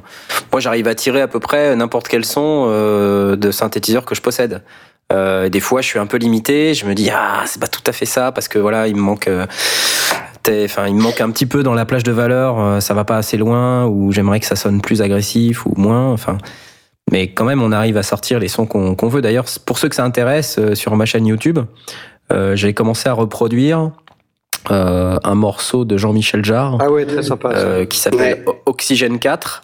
Et en fait, les premières vidéos, euh, c'est uniquement la reproduction des sons. Donc il n'y a pas, il a pas encore d'arrangement, il y a rien, mais c'est euh, uniquement la reproduction des sons euh, en eux-mêmes. Donc si ça vous intéresse, je posterai le lien sur Twitter. Et donc vous verrez qu'on peut, on est capable de, de, de reproduire à peu près n'importe quel son. À partir du moment où, où certains sons ont des, euh, des, des, euh, des, spécificités facilement reconnaissables, comme une, une, grosse attaque et pas du tout de release, euh, et, euh, et qui sont isolés en fait, qui sont pas orchestrés avec quatre autres sons différents qui, qui mélangeraient tout. Oui, voilà, ça, ça aide pas ça. Ça peut très facilement se recréer. Enfin, facilement, il faut quand même euh, essayer, essayer un certain nombre de choses avant. Mais une fois, une fois que tu as repéré des caractéristiques euh, spécifiques d'un son, c'est c'est plus facile. Mais euh, après, pour des sons beaucoup plus complexes, qui avec différents harmoniques, avec différents différents stades de de de, de, de LFO. Euh, enfin, je sais pas comment expliquer, mais euh, mais euh, ça, ça, comme je disais, ça dépend de la complexité des sons qu'on veut qu'on veut recréer. Tout à fait, et aussi des possibilités euh, des machines. L'appareil lui-même, oui. Voilà, qu'on a à sa disposition pour le faire, parce que c'est l'air de rien. Euh, ça, ça rentre aussi en ligne de compte. Hein. Pas créer le burning piano sur un tel électro. c'est ça. C'est-à-dire qu'après, bon, là, on rentre effectivement dans les différences entre les machines. C'est-à-dire qu'on a beaucoup parlé des synthétiseurs euh, dit, euh, enfin avec des oscillateurs et qui par le biais de leur euh, de leur électronique fabriquent les sons. On a aussi, euh, comme tu viens d'en parler, les échantillonneurs. Et donc les échantillonneurs, le plus souvent maintenant, sont aussi des synthétiseurs. Avant, ça l'était pas. Euh, avais des, alors les, les, échantillonneurs pouvaient être aussi dans des claviers ou ça pouvait être des boîtes au format rack 19 pouces à la grande époque où il n'y avait pas encore d'ordinateur pour faire de la MAO. Euh, on n'avait pas forcément de clavier dans les sampleurs. Euh, par exemple, les sampleurs Akai, euh, les S1000, S1100, S3000, S3200 et toute la série Akai n'avaient pas de clavier. Par contre, c'était des les MU, le, il n'y a pas de clavier. Voilà, il y a le MU, il y a, y aussi les synthétiseurs, les sampleurs Yamaha. Donc moi j'ai eu un TX16W par exemple qui était rack 2U, c'était un, un échantillonneur 12 bits Yamaha. Euh, donc là, c'était assez intéressant. Tu pouvais sampler euh, à peu près 17 secondes de son, c'était rigolo. en 12 bits, en 12 bits c'est pas Alors il fallait t'organiser, hein, parce que si tu voulais sampler des sons et puis les répartir sur le clavier, il fallait, être très créatif. Mais c'était sympa. Et euh, aujourd'hui, les échantillonneurs, c'est pareil que des synthés dans le monde logiciel, c'est des plugins. Et donc eux, maintenant, arrivent avec des fonctionnalités qui sont euh, théoriquement plutôt réservés à des synthétiseurs. Donc on a euh, nos samples qu'on peut mettre euh, répartir sur le clavier et par-dessus ça, on va appliquer les traitements des synthétiseurs, les filtres, les LFO, les enveloppes, etc. Donc on va pouvoir faire des sons comme ceux d'un synthétiseur, mais le matériau de base dont on va partir, ça va pas être des oscillateurs forme d'onde carré, triangle, Dancy, etc. ou sinusoïde, ça va être nos samples à nous.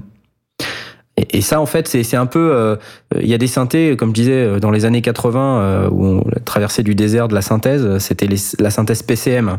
C'est-à-dire où on avait des formes d'ondes enfermées dans des banques mémoire et où on, en fait, on se contentait de, prendre ces, banques mémoire et puis de les, de les cracher directement quand on tapait sur le clavier. Ça, c'était assez pourri comme synthèse. Après, on a on a eu ces synthés qui ont eu des fils, qui ont eu des LFO, qui ont eu des enveloppes et ça a commencé à devenir intéressant. Mais euh, il y a eu toute une période de boîte à bruit là où c'était assez pénible. Genre les U20 de Roland, euh, SY, euh, les Yamaha SY, alors pas tous, mais certains étaient assez pourris. C'est pas une question de puissance de calcul, ça, justement, de, le fait de, d'utiliser autre chose que des formes d'ondes toutes simples? Il n'y a pas, est-ce qu'il y a pas un défaut. Si c'est Ah oui, c'est vrai. Est-ce qu'il y a calcul?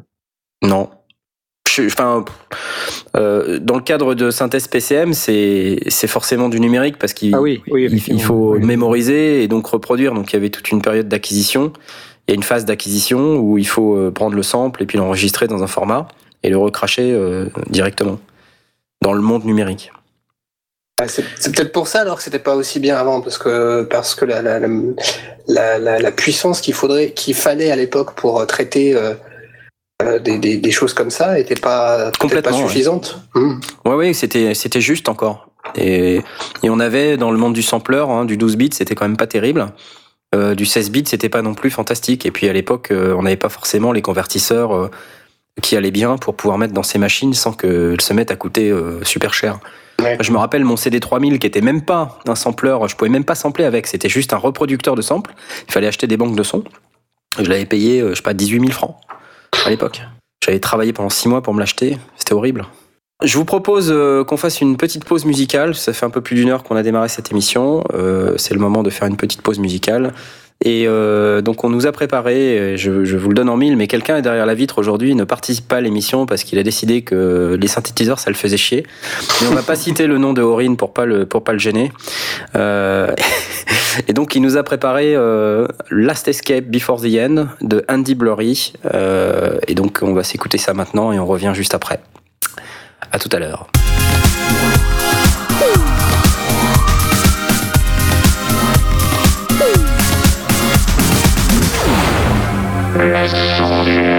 Et nous voici de retour pour cette émission dédiée au synthétiseur numéro 6 euh, avec Blast, euh, Aspic et Jay ce soir. Euh, nous vous parlons de ces merveilleuses machines que sont les synthétiseurs.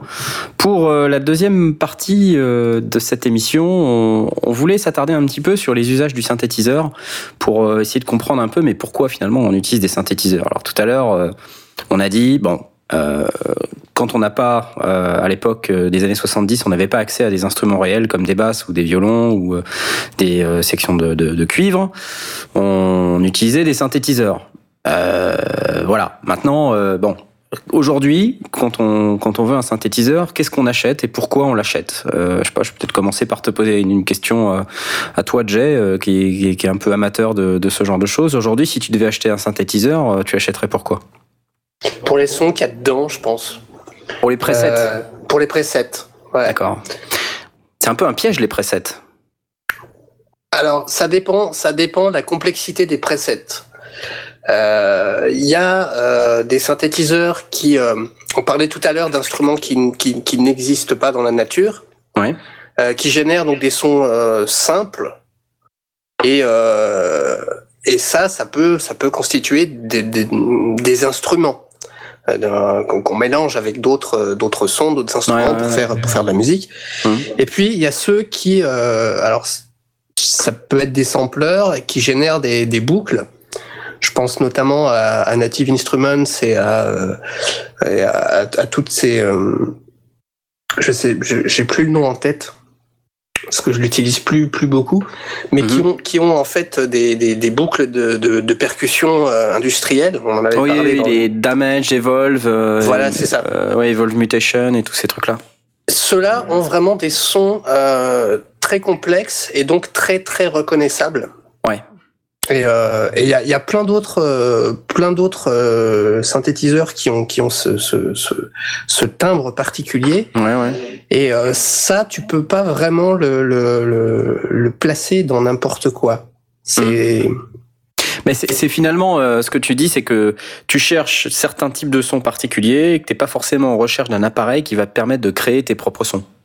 Euh, bah, si je veux créer mes propres sons, je vais prendre un, un, un synthétiseur avec euh, avec oscillateur, euh, avec tout, mmh. tout, tout, ce qu'on a, voilà, euh, avec plus ou moins d'éléments qui constituent le, le, un synthétiseur de base, plusieurs mhm. oscillateurs, plusieurs filtres, euh, plusieurs euh, euh, façons de, de, de, de placer euh, des LFO sur tout un tas de choses. Je pense notamment au, massi au massif pour rester, pour rester dans le, le native. Mhm. Je vais plutôt utiliser ça. Après, je peux aussi aller utiliser des, des, des, des, logiciels qui qui donnent des, euh, des boucles ou euh, des, des, des sampleurs mm. d'instruments euh, virtuels, mais dont il y a des vrais enregistrements qui ont été faits mm. pour rechercher ce son que je ne pourrais pas avoir avec un, un vrai musicien. Je pense par exemple au, au tambour taiko. Ouais. Ça, c'est difficile d'aller en trouver quelque part et puis de l'enregistrer. Ouais, je comprends. Je vais aller chercher des, des, logiciels pour avoir pour avoir ce son-là. Mm. Euh, mais uniquement pour avoir ce son-là, pas pour euh, pas pour les, bidouiller. Ou après, ça peut être intéressant pour du son design de, de bidouiller, euh, mais là, on n'est plus vraiment dans la dans la synthèse. On est dans, dans le, le son design, on est dans le processing. Ouais, c'est-à-dire en fait, ce que tu dis, c'est que il y a à la fois une recherche de, enfin, de certains types de sons euh, très spécifiques, et donc là, on est plus dans le registre de l'échantillonneur. Ouais. Mais euh, il y a des produits. Euh, alors, on parlait un peu de Evolve, Evolve Mutation ou Damage. Euh, où là on a on a carrément par-dessus tout ça des traitements qui sont faits. On est exactement dans le cas qu'on donnait tout à l'heure, qui est le l'échantillonneur euh, qui, qui est à la fois synthétiseur. Euh, je vais essayer de trouver un exemple là, dans ma bibliothèque. J'ai du mal à concevoir que, ou à admettre qu'un qu'un échantillonneur soit considéré comme un synthé. Bah, c'est pas parce qu'il a une, une section de d'effets que, que ça reste un, un synthétiseur. Il ne synthétise pas. Non, non, c'est du processing, quoi. C'est vraiment, on va rajouter euh, de la reverb, on va rajouter euh, euh, du chorus, du flanger. Enfin, voilà, c'est des effets, quoi. C'est plus des effets plutôt que de la synthèse. ça va même plus loin que ça. On va aller dans le filtre, on pouvoir appliquer des LFO. En fait, on va se servir des, des formes d'ondes pour, pour pouvoir faire des, des traitements. Des traitements, d'accord, oui. Alors là, bon, c'est peut-être un mauvais exemple. bon, c'est un mauvais exemple. Mais euh, il faudrait que je trouve euh, un autre exemple avec, par exemple, Evolve. Evolve, qui est une bibliothèque de Native Instruments qui est super géniale. Ouais. Euh, et donc là, on, là, on a vraiment des, des ces échantillons qui sont complètement traités. Donc là, vous entendez pas parce que c'est en mono, mais là, il y a un gros travail qui est fait sur la stéréo. Dommage. Oui. Encore un bon exemple. Ouais, j'avais pas préparé cette partie-là. C'est très bien, c'est très bien. Mais euh, enfin voilà, on est on est vraiment dans le registre des euh, des échantillonneurs dits synthétiseurs. Alors dans le même registre euh, des échantillonneurs synthétiseurs, on a Omnisphere. Vous entendez ça? Ouais. Ouais. C'est des sons qui sont from outer space quoi. Hein. Ouais. Alors là, voilà, on est exactement dans le. ça, c'est un son qui, est une basse et qui est produit euh, avec euh, un sample. Alors, qui est à la fois produit avec un sample. Euh, non, ce sont que des samples d'ailleurs du reste. Je suis en train de regarder là dans la section. ce sont que des samples. Donc Omnisphere, qui est un synthétiseur de Spectrasonics, est à la fois un vrai synthétiseur, c'est-à-dire qu'il a ses formes d'ondes et donc on peut choisir euh, dans le, dans le synthétiseur si on veut l'utiliser en mode euh, sampler slash synthétiseur ou en mode synthétiseur tout court. C'est-à-dire en utilisant ces formes d'ondes triangle, carré, euh, sinusoïde classiques, hein, comme le ferait n'importe quel synthétiseur.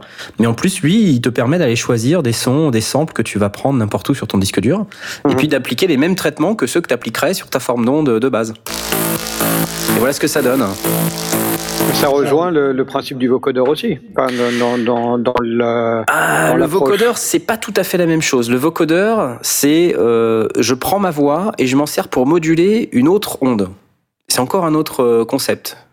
Non, mais le, on, a, on, a, tous l'idée de ce que c'est qu'un vocodeur, mais. Ça, c'est pareil, tu vois, c'est un son euh, qui est basé sur un sample pourtant, il, est traité dans tous les sens. Le, sample de base euh, est, beaucoup plus simple que, que, ce truc euh, résultant. Mmh. il est modulé avec la même chose que, que ce qu'on ferait avec un synthétiseur de base? ouais, c'est ça, c'est ça. C'est-à-dire que tu as des... au lieu de partir d'une, d'une, de, quelques sinusoïdes bizarres, euh, on part d'un vrai son. Voilà. C'est la seule différence. Voilà. Et là, euh, très clairement, le son en question euh, qu'on entend là, en fait, c'est un piano. C'est un sample de piano. Ok. il est traité de telle manière, il est trituré dans tous les sens par le, synthétiseur, qu'à la fin, on il en résulte ça.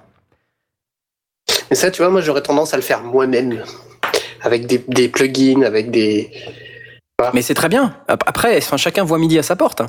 Mhm. C'est-à-dire que tu, toi, envie de faire un son à toi, ou t'as envie d'aller piocher un preset. Après, c'est deux approches qui sont euh, complètement différentes. Soit tu veux, euh, t'as vraiment envie d'avoir tes sons à toi et tu veux que personne d'autre les ait, et bon, c'est parfait comme approche. Euh, par contre, ça peut prendre beaucoup de temps parce que le temps que tu trouves exactement comment faire. Euh, et t'as une autre approche. C'est du plaisir, oui, tout à fait. Et t'as une autre approche qui consiste à dire j'ai 72 millions de presets parce que j'ai acheté plein de synthés et je vais passer ma vie à aller de preset en preset. Et quand je trouve un son qui me plaît, je m'arrête et je fais une compo avec. Et euh, parce que j'aime pas les que ça soit euh, un preset qui que tout le monde utilise, je vais le triturer un tout petit peu pour le mettre à ma sauce. Tu vois, je vais rallonger un peu l'enveloppe, je vais fermer un peu le filtre, je vais accélérer le LFO. Donc hop, ça devient mon son à moi. Euh, mais bon bah c'est un preset. Et c'est ces deux approches qui sont complètement différentes, qui procurent le même plaisir en fonction de ce que t'aimes faire. mais qui sont de deux manières différentes d'approcher les synthétiseurs en général. Moi, j'aime pas trop faire dans le preset. J'aime bien faire mes sons à moi. Mais le problème, c'est que les presets sont tellement super bien dans les synthétiseurs d'aujourd'hui, c'est que tu passes ta vie à les écouter en fait. Et tu dis ah, comment comment ils ont fait et tout. Alors t'as un preset là, le truc qu'on vient d'écouter là. Moi j'hallucine quand quand j'entends ça, quand je vois le, le sample de basse, c'est un sample de piano et puis à la fin voilà, on a cette espèce de truc euh, qui est, qui est super bizarre là. Et je suis tenté d'aller voir comment ça a été fait. Tu vois, puis je vais y passer une heure. Puis bah une heure là, puis une heure ici, puis une heure là, puis à la fin bah voilà, ça fait trois heures. Puis après, bah, ah, zut, bah, la journée est finie, je vais me coucher, puis demain je vais bosser. Tu vois Bienvenue dans mon monde.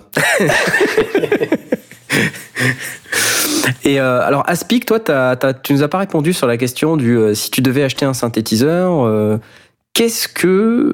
Déjà, est-ce que tu achèterais un synthétiseur et si oui, lequel et pourquoi?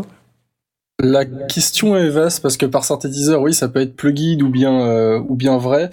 Non, j'aurais tendance à répondre, j'achèterais un Chronos. Un Korg Chronos. Ah, pas vraiment un synthétiseur, mais une workstation parce que ça correspond à mon usage ouais. de, c'est-à-dire de clavieriste dans le groupe de rock Magoyonde, où j'utilise, euh, voilà, sur scène, que j'utilise sur scène parce que bon, euh, à la maison, j'ai pas, j'ai pas besoin, j'ai suffisamment de plugins euh, en home studio, pardon, faut pas dire à la maison, c'est plus classe au studio. j'ai plein de j'ai plein de plugins dans ma chambre de plugins avec tous les sons que je veux qui sont super réalistes et super lourds. Dès qu'on en met plus de 4, des fois les, les banques d'orchestre virtuelles, euh, c'est absolument un enfer niveau lourdeur. Par mm, exemple, mm. le, Hollywood Strings de East West, c'est sympa, mais le patch de Legato qui se charge en une minute, euh, bon sur scène c'est pas mmh. Donc sur scène, ça serait très utile d'avoir une workstation parce que c'est des sons vraiment taillés pour la scène qui se chargent vite et euh, qui sont qui dispense d'avoir un ordi à côté. Parce que c'est pas que j'ai pas peur, mais euh, un Mac Pro sur scène, un MacBook Pro sur scène, c'est toujours un peu flippant. Ah, c'est pas ce que tu nous as dit euh, il y a trois semaines. Hein. Il y a trois semaines, tu nous as dit ouais, moi ça fait. Euh, moi, jamais, de problème c'est flippant dans le sens où euh, un musicien qui saute un peu trop haut, un peu trop loin, ou un mec dans le public qui saute sur la scène, euh, qui ouais. le MacBook par terre, aussi aussi stable soit-il logiciellement, euh, ça risque quand même de l'abîmer. Ouais, ouais, Donc bon voilà, c'est stable, mais une workstation normalement c'est encore hmm. plus stable et c'est plus fonctionnel parce que c'est vraiment une machine qui est 100% dédiée à ça. Je pourrais pas aller sur internet avec, mais j'en ai pas besoin sur scène hmm. normalement.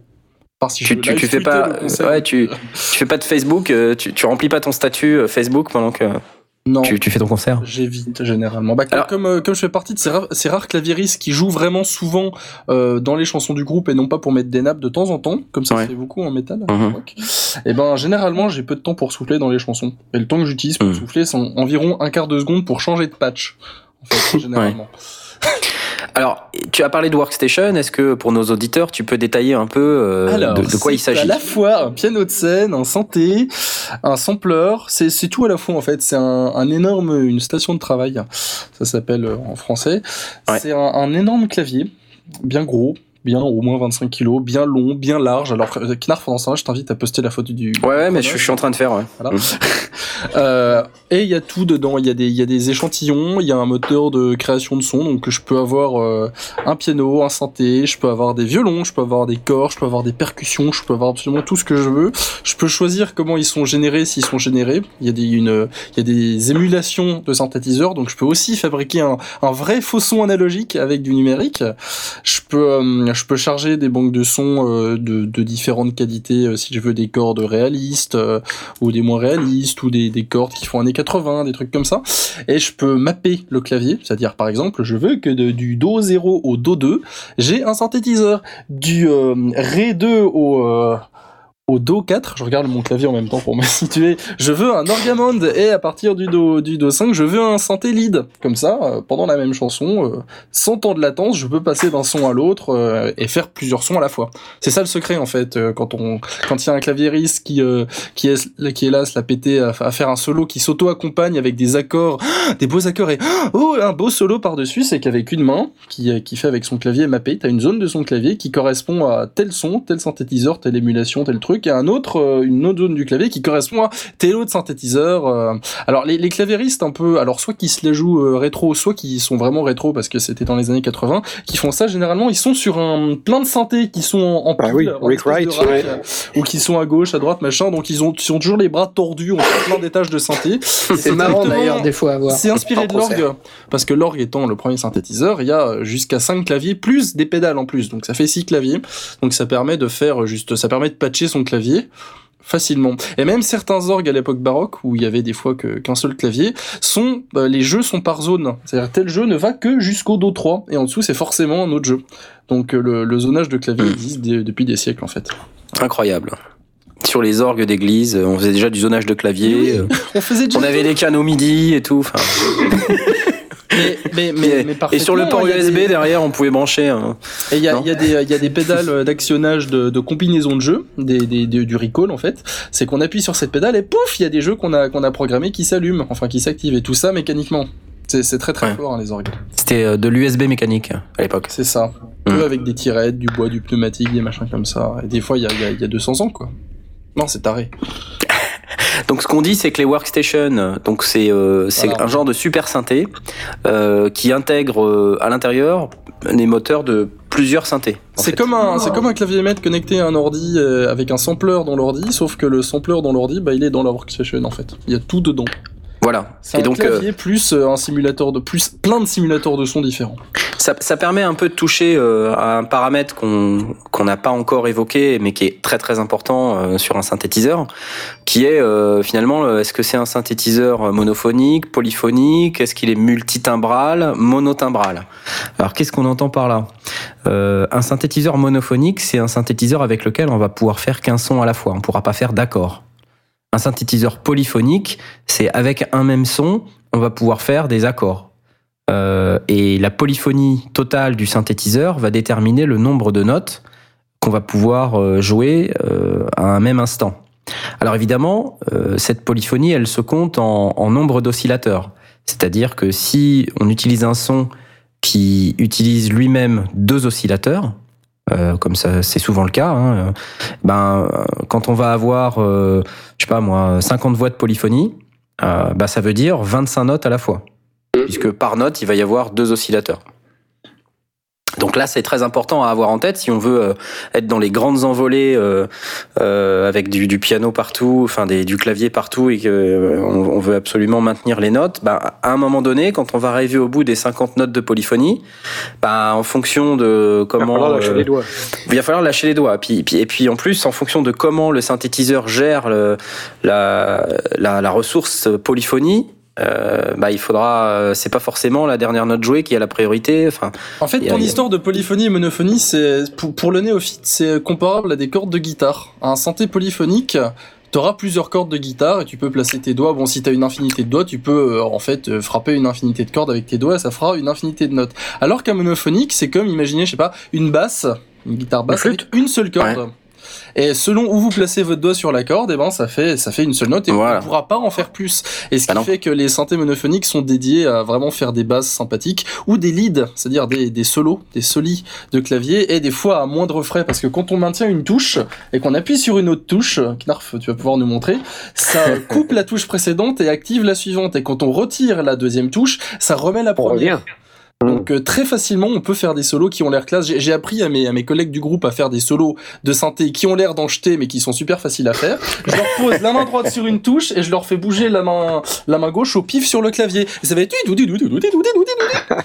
tu peux nous montrer, Knarf, t'as un synthé sous la main Ouais, je, je, suis en train d'essayer de trouver un son, euh, un son qui, qui, qui, est bien pour ça. Et selon la, euh, selon le temps qu'on maintient appuyé la, la deuxième touche, ça, ça influera sur le, influera sur le rythme de la première en fait, parce que le, le, le fait de relâcher, euh, redéclenchera que la l'autre note, la précédente, se remette à sonner.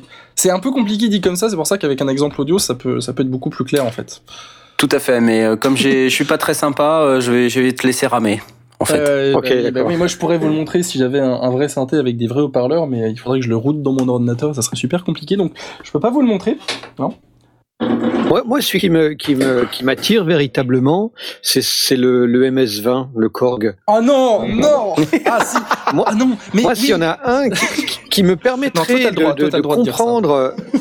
Moi, j'aimerais pouvoir comprendre comment ça fonctionne et, le, fait de pouvoir patcher visuellement et de connecter les différents trucs ça, c'est là s'il y a un synthétiseur qui me donnerait envie de me, goûter à la synthèse, c'est celui-là. Alors, le MS-20, c'est un, c'est assez sympathique comme bécane. Hein. Alors, je tiens à préciser que j'ai organisé un jeu qui consistait à payer une bière à Knarf s'il ne disait pas qu'Organise 20. tu viens de perdre, voilà. Ouais, non, mais je, de toute façon, si je veux de la Guinness, je peux en avoir quand je veux. ouais. Pas gratuite. C'est pas faux. Alors attends, je vais essayer de te faire écouter un MS-20 alors virtuel euh, parce que j'ai pas le j'ai pas le MS20 euh, réel. Euh, et pour une raison que j'ignore, ça ne fonctionne pas. Voilà. si, je sais pourquoi. Attention. Ah.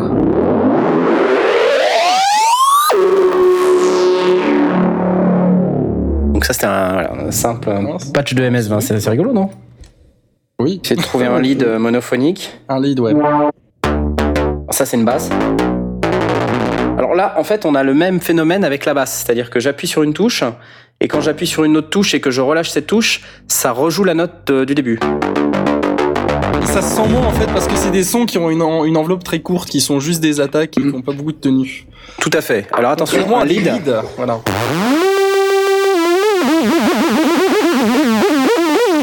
Ouais, celui-là était pas top top. Si tu mets moins de glissando, t'auras des, une transition. tout à fait, mais. C'est la euh, cuisine du. Tout à fait, mais là je vais essayer d'en trouver un autre. Donc le, le glissando, c'est ce qui fait quand, quand on passe d'une note à l'autre. J'ai pas les meilleurs sons du monde, à vrai dire. Hein, mais... Quand on passe d'une note à l'autre, ça détermine le ton que met la note pour passer d'une à l'autre. Donc ça peut être. Voilà, là il y en a pas. Et celui-là, il est, euh, il, est, polyphonique, c'est dommage. c'est dur. c'est dur, c'est Tu vas y arriver, tu vas y arriver. Ça rame, ça rame. Voilà. Ça fait cornemuse en fait. Vous êtes heureux ou pas? Oui. Ah, moi j'ai envie d'essayer ce genre de truc. mais, mais, pas, mais pas sur ordinateur, hein. franchement, avec des, avec des vrais. Oui, le vrai, le vrai, bien sûr. Ouais. Alors je l'aurai jamais, mais parce que j'ai pas la place dans mon bureau. Mais euh, oh, ça prend pas de place, hein, c'est tout petit, hein, MS20. Ah bon? Ah ouais, c'est un, une toute petite boîte. Il y a trois octaves.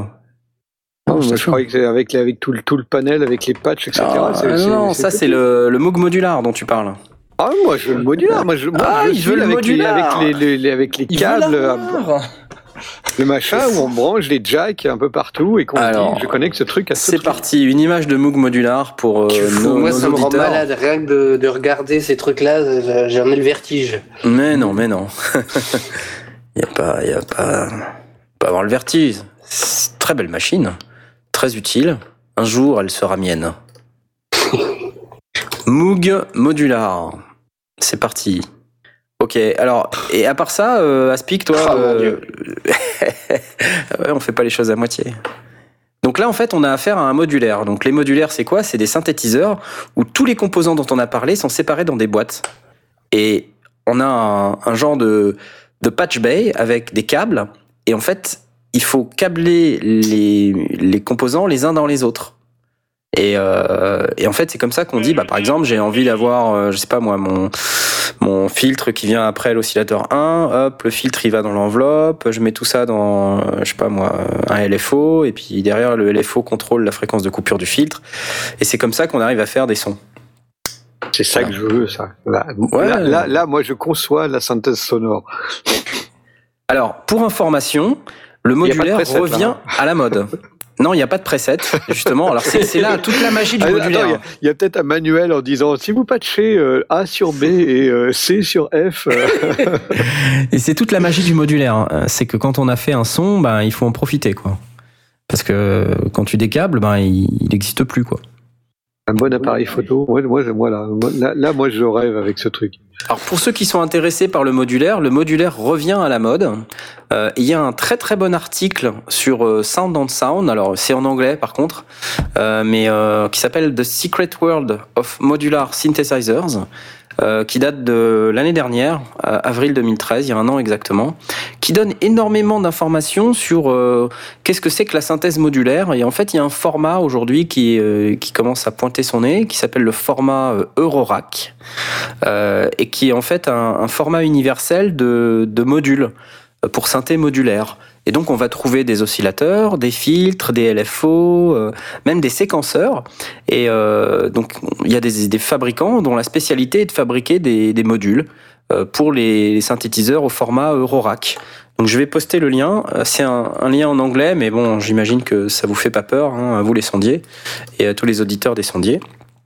un lien sur The Sound, The Secret World of Modular Synthesizers sur Sound on Sound. Un excellent magazine d'ailleurs que je vous invite euh, à lire, euh, qui est un magazine euh, britannique et qui, qui, est parfait pour vraiment avoir des news et des, des, très bons articles sur des, des, des appareils du marché, qui, qui, va un peu plus loin et qui est surtout n'est pas n'est pas attaché à une marque ou n'est pas ne favorise pas telle ou telle marque. Donc c'est difficile aujourd'hui de trouver des, euh, des magazines qui sont pas colorisés. Partisan. Voilà. Ok, euh, donc là on a essayé un peu de décrire euh, euh pour quel usage, enfin pour les sondiers là, qu'est-ce qui qu'est-ce qui ferait que vous achèteriez un synthé? Moi, on a, on a une, une, question peut-être avant une question sur le sur Twitter de, de Johan Poulain qui, qui parle du, du Tyros de Yamaha. Euh, et qui nous amène à, la question de quid des claviers arrangeurs on les, range dans quelle catégorie? Ça c'est que ce soit les, les, Casio achetés en supermarché comme le mien ou, euh, ou des, des, appareils plus euh, entre guillemets prestigieux mais qui sont finalement des arrangeurs. C'est synthé ou pas synthé? C'est c'est entre les deux mondes en fait. C'est un peu le Tyro c'est un peu une super workstation avec un mode arrangement. Donc mais euh, à mon sens, c'est pas un synthétiseur au sens strict. C'est-à-dire que c'est plutôt un, un appareil euh, qui va euh, réunir un certain nombre de styles musicaux et qui va faciliter le, le jeu de ce style musical avec juste une seule personne. donc par exemple, alors je sais pas, j'ai essayé de faire un, trouver un, une démo du Tyros. Hum... Je viens de voir le prix, 4000 euros, je tousse. Ouais non, c'est super cher un Tyros. Donc Tyros, c'est Yamaha. C'est une grosse bête aussi, hein, celui-là. Ouais, ouais. Attention. Démo. Démo. Voilà. Les sondiers Les sondiers Bienvenue dans les sondiers Tournée manège. Euh. Mais c'est ça le problème en fait de ces bécanes. C'est que il va y avoir 60% euh, ou plus de ce qu'il y a dedans, c'est du bullshit. C'est une musette, quoi. Et en fait, voilà, c'est des appareils pour les mecs qui font les balles. Exactement. C'est super pratique, attends, quand t'es professionnel de, de ce genre de truc, ou enfin amateur, ou que tu, tu fais des balles le week-end, c'est nickel ce truc. C'est pas du bullshit, c'est hyper spécialisé. ouais, enfin, enfin je, veux dire, si tu cherches un synthétiseur et que t'es dans un style musical euh, et que tu voilà que tu, que tu veux un tyros, t'as juste c'est pas ça qu'il te faut quoi. Non, c'est clair. Par contre, le Tyro, c'est un appareil qui va effectivement permettre de jouer euh, à peu près n'importe quel style musical. Il faut qu'on avance un peu là. en même temps, le choix de, le choix des mélodies. Et... Ouais, je suis désolé, j'ai pas fait quel style musical kitsch. Voilà. Ah, ah voilà, là, c'est déjà plus sympa.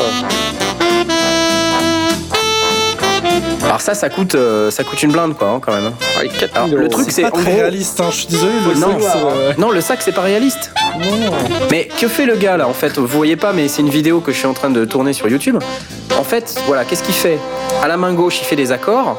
Et en fait, cet accord est interprété par le tyros. Et euh, il y a un, tout un arrangement qui est déclenché par cet accord. Oui. C'est pas le mec il joue pas les notes quoi. Enfin, il fait un accord à la main gauche et il joue la mélodie à la main droite. Donc c'est trois ouais. doigts à gauche, un doigt à droite. Voilà. Magnifique. Génial. Très prisé des tests de la science. Euh, c'est pas pareil. Donc moi je suis pas fan. Maintenant il euh, y a un usage pour tout. Hein. Ouais. Youpi. Tu mets une photo sur. Euh... Attends, il y, y, en a pas un autre là. Euh... Attends, il y a une autre démo là. J'essaie de, de, regarder une autre démo parce que celle-là elle était un peu. les sondiers. Donc là, bon, il poste des trucs un peu plus modernes. Hein. L'autre, il était plus dans le bal musette. Chaque samedi sur Synopstase. ça marche très bien, ça. On dirait que c'est avec, cet instrument-là euh, qu'ils ont fait euh, les. Oh là. quoi 30 millions Charlie Oleg. Ah ouais, Charlie Oleg. Ah non, ça fait dans les, dans les cinémas de campagne les pubs des annonceurs régionaux. Ah, mais c'est ça. Ah, Promotion Citroën au garage de la source chaque vendredi à la pizzeria Nino. Pour la deuxième pizza achetée, la troisième est ouverte. Et en cadeau, un autocollant. Pizzeria Pino, 5 places de la gare à Tourcoing. Vas-y, Jeff, fais-en. C'est très bien Cette semaine, dans ton magasin Carboniport, bénéficiez d'une promotion exceptionnelle. N'oubliez pas, la carte de fidélité est gratuite. Demandez-la à l'accueil du magasin. Ah non, c'est une voix plus radio que j'ai faite. Venez profiter de l'ambiance lounge du lounge bar de Saint-José-du-Pérac. Le salon de massage Tournesol vous accueille du lundi de 9h30 à 17h30. Radio Autoroute, la radio de toutes les autoroutes. Bon, là, ça. Notre magasin. En on n'est pas censé faire une émission de radio. C'est ce qu'on fait. C'est ce qu'on fait. C'est la pub. Ah, c'est la pub. ouais. Hein. Nouveauté guitare classique dans votre magasin Woodbrass. Venez essayer les nouveaux modèles gratuitement. Bon, enfin voilà. Euh... je pense qu'ils utilisent ça pour les pubs, c'est pas possible. Donc Johan, euh, je pense que voilà, tu, tu, sais à peu près ce qu'on pense du Tyros. mais non, mais il y a un usage pour tout. Hein. Alors, on parlait du, Chronos tout à l'heure. Euh, le Chronos, c'est totalement différent. Ce n'est pas un arrangeur, c'est une workstation. Et là, j'ai une démo du Chronos. Alors, attends. Le Chronos, c'est un super piano. Ouais. Pour le même prix, hein, d'ailleurs. Hein. C'est à peu près le même prix. C'est un, c'est un, c'est un truc qui vaut dans les 4000 euros. 2500 Oui, la version 61. C'est-à-dire les 61 notes. Je regarde sur euh, le site allemand.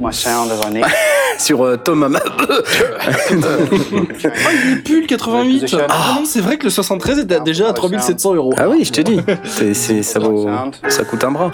Donc là, le monsieur qui joue nous explique que sur le magnifique écran tactile euh, Super HD euh, triple WXGA 3D X trucmuche, nous pouvons ouvrir le, le piano selon différentes configurations.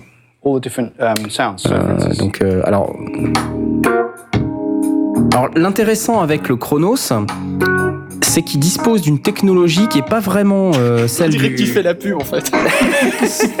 la technologie du Chronos. Non mais ce qui est intéressant dans le Chronos, c'est qu'il a le karma intégré. Alors qu'est-ce que c'est le karma? Donc ça, ça fait partie de ces technos qui ont beaucoup fait parler d'elle ces dernières années.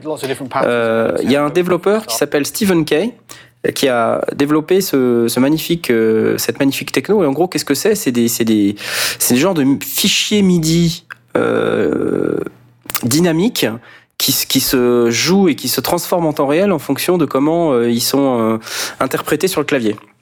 Alors c'est pas forcément très parlant ce que je dis. Mais moi j'ai pas compris en fait. Je vais essayer de vous, je vais essayer de vous montrer ça. Enfin, de Cet exemple n'est pas parlant au garage Citroën de. Alors, euh, Karma Media Lab Player. Bah voilà, ça c'est bien. Alors on va essayer d'aller euh, trouver des trucs de Chronos là. Et puis, euh,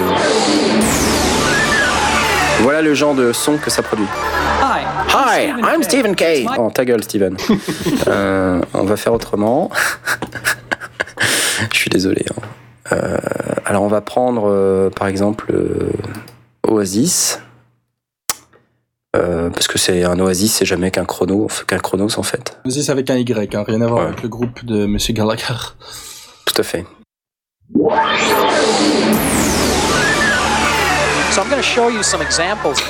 Ah, Steven. Me revoilà, je suis toi. relou. Steven. Steven?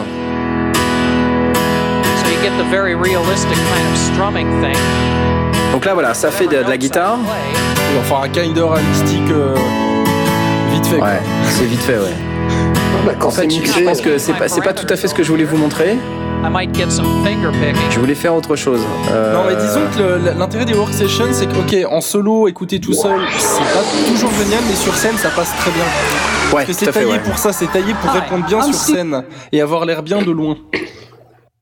Complètement. Les pianos Euh, de scène ont, ont ça de particulier, par exemple, que leur son de piano euh, sonnerait peut-être moins vrai, moins sympathique. qu'un- parce que si on, en- si on voulait enregistrer un, un, un album, un disque de Chopin, par exemple, dessus, on se dirait ah c'est cheap. Alors que par contre, sur scène, avec de- d'autres musiciens qui jouent de leurs autres instruments derrière et passer dans une sono, ça sonnera super bien parce que c'est vraiment c'est un son de piano qui a été échantillonné exprès pour ça, euh, avec des micros super près des marteaux pour que ça sonne très incisif, que ça sonne vraiment direct comme il faut quoi. Voilà une, euh, une session karma. Donc le chrono s'intègre cette techno. Donc là en fait le mec il joue tout en temps réel. hein. Avec deux doigts. Avec euh, deux doigts ouais. Donc en fait t'as les, les parties qui se suivent les unes euh, derrière les autres. Alors il a préparé des séquences mais... euh, Les sondiers. Les sondiers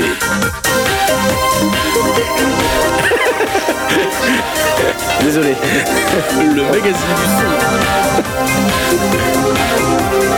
Bon, enfin ouais, je vais arrêter parce que ça fait un peu pitié. Mais euh, enfin voilà, l'objectif c'était de vous montrer qu'il y avait euh, dans cette techno-là euh, des c'est ça, ça c'est proche de l'arrangeur, euh, mais pour autant c'est pas balmusette. Voilà. Et on, et on peut créer ses propres styles. Qui, je crois pas qu'on puisse le faire dans le Tyro s'il faut les télécharger. Alors euh, peut-être qu'on peut en trouver euh, plein sur Internet. Euh, je, je connais pas assez bien le produit pour ça. Mais en tout cas, voilà. Euh, moi, j'aurais tendance à plutôt conseiller une workstation karmatisée à la Chronos, Oasis, euh, Core Game 3 ou vieux Core Karma. Bref. Euh, donc on n'a pas on n'a pas beaucoup parlé finalement de donc euh, des, des workstations. Finalement qu'est-ce qui est un- important dans ces machines? C'est leur multitimbralité. On n'a pas parlé de ce côté-là multitimbral. Donc aujourd'hui dans les synthés on a les synthés monophoniques les synthés polyphoniques euh, et ceux-là, en général, sont monotimbraux, c'est-à-dire qu'ils vont jouer un son à la fois. Alors après, c'est un son monophonique ou polyphonique, mais ils vont jouer un seul son à la fois. Dans le, monde des, dans le marché, aujourd'hui, on a aussi des synthés multitimbraux qui peuvent aller jouer plusieurs sons, plusieurs programmes, plusieurs patchs à la fois. C'est-à-dire que sur le, patch numéro 1, sur le slot numéro 1, vous avez le piano, sur le slot numéro 2, vous avez la basse, sur le slot numéro 3, vous avez un autre instrument, un pad, un truc, un machin. Euh, et il y a des synthés qui sont multitimbraux 8 euh, ou 16 canaux. euh, et dont chacun va avoir assigné son propre canal MIDI. Alors euh, en MIDI, on a 16 canaux, ça tombe bien. Euh, donc on peut assigner un canal MIDI type de son. Et euh, comme nous l'expliquait euh, Aspic tout à l'heure, on a la possibilité euh, soit de faire, de jouer en couches, euh, c'est-à-dire et, et non, et non pas de jouer avec des couches euh, tout nu, hein, mais je viens d'avoir une image mentale absolument effarante. Knarf qui joue avec des couches. Voilà, non, non, non. On a la possibilité de jouer les sons euh, en sous forme de, de couches les, unes- les uns sur les autres. Euh, donc par exemple, je sais pas moi, si on a deux pads euh, qui, qui sont les uns sur les autres, c'est-à-dire quand vous appuyez sur une touche, finalement, ça joue plusieurs sons l'un sur l'autre. Alors la même note ou pas, en fonction de comment on, est capable de paramétrer le clavier de d'un timbre à l'autre. Euh, mettons que par exemple sur le canal 1, j'ai une basse, euh, mais elle est euh, elle est pitchée de telle manière que elle est très grave, alors que la nappe qu'on joue par dessus, elle est très aiguë. Donc ça, ça dépend des paramétrages. Euh, ou alors on peut les exécuter en split, c'est-à-dire et non pas en slip. En couche, en, En slip, couche ou en slip Euh, En split, c'est-à-dire on, on- on a euh, un petit bout du clavier qui va être dédié à la basse, un petit bout du clavier qui va être dédié euh, à la nappe de synthé, un autre petit bout du clavier qui va être dédié au son qu'on fait que sur le refrain, etc., du mapping, en fait. C'est exactement ça. Et donc comme ça, avec euh, euh, donc quand vous faites du live, par exemple, c'est hyper pratique parce que vous avez sur une seule performance, on appelle ça, c'est vous avez un, programme général qui s'appelle une performance qui regroupe tous les timbres dont vous avez besoin pour euh, un morceau en particulier. Bah, vous avez main gauche première octave la basse, main gauche deuxième octave, je sais pas le son de guitare, main droite, voilà, etc., etc. Et donc ensuite, c'est à vous de paramétrer les zones de clavier qui vont euh, jouer le son dont vous avez besoin euh, pour, tel euh, ou tel morceau. Donc, des fonctions très intéressantes sur, les workstations qui vont un peu plus loin que. mais ça répond à un autre besoin. C'est-à-dire que aujourd'hui, si on achète un synthé, on peut l'acheter pour créer ses sons, soit pour faire du sound design. Euh, moi, je fais beaucoup ça. Euh, mais une workstation, c'est pas vraiment pour faire du sound design. Alors, il y a des, workstations qui sont extrêmement puissantes, comme le Chronos, qui vont permettre de faire du sound design, parce qu'elles ont des, moteurs de synthèse euh, qui sont très poussés et qui, vont aussi loin que peuvent aller les, Moog, les Oberheim, etc. Elles vont même avoir un, un synthé vintage numérisé, complètement virtualisé à l'intérieur de la machine, comme par exemple un Poly 6 ou un MS-20 à l'intérieur du Chronos. Euh, puis vous allez aussi avoir d'autres types de, de synthèse sonore disponibles, comme un synthétiseur d'orgue, comme un synthétiseur de, enfin un sampler. Vous allez avoir un piano avec une banque PCM de malade qui fait plusieurs gigas, etc., etc. Plus tout ça avec la techno Karma qui permet de faire un peu l'arrangement dont je parlais tout à l'heure.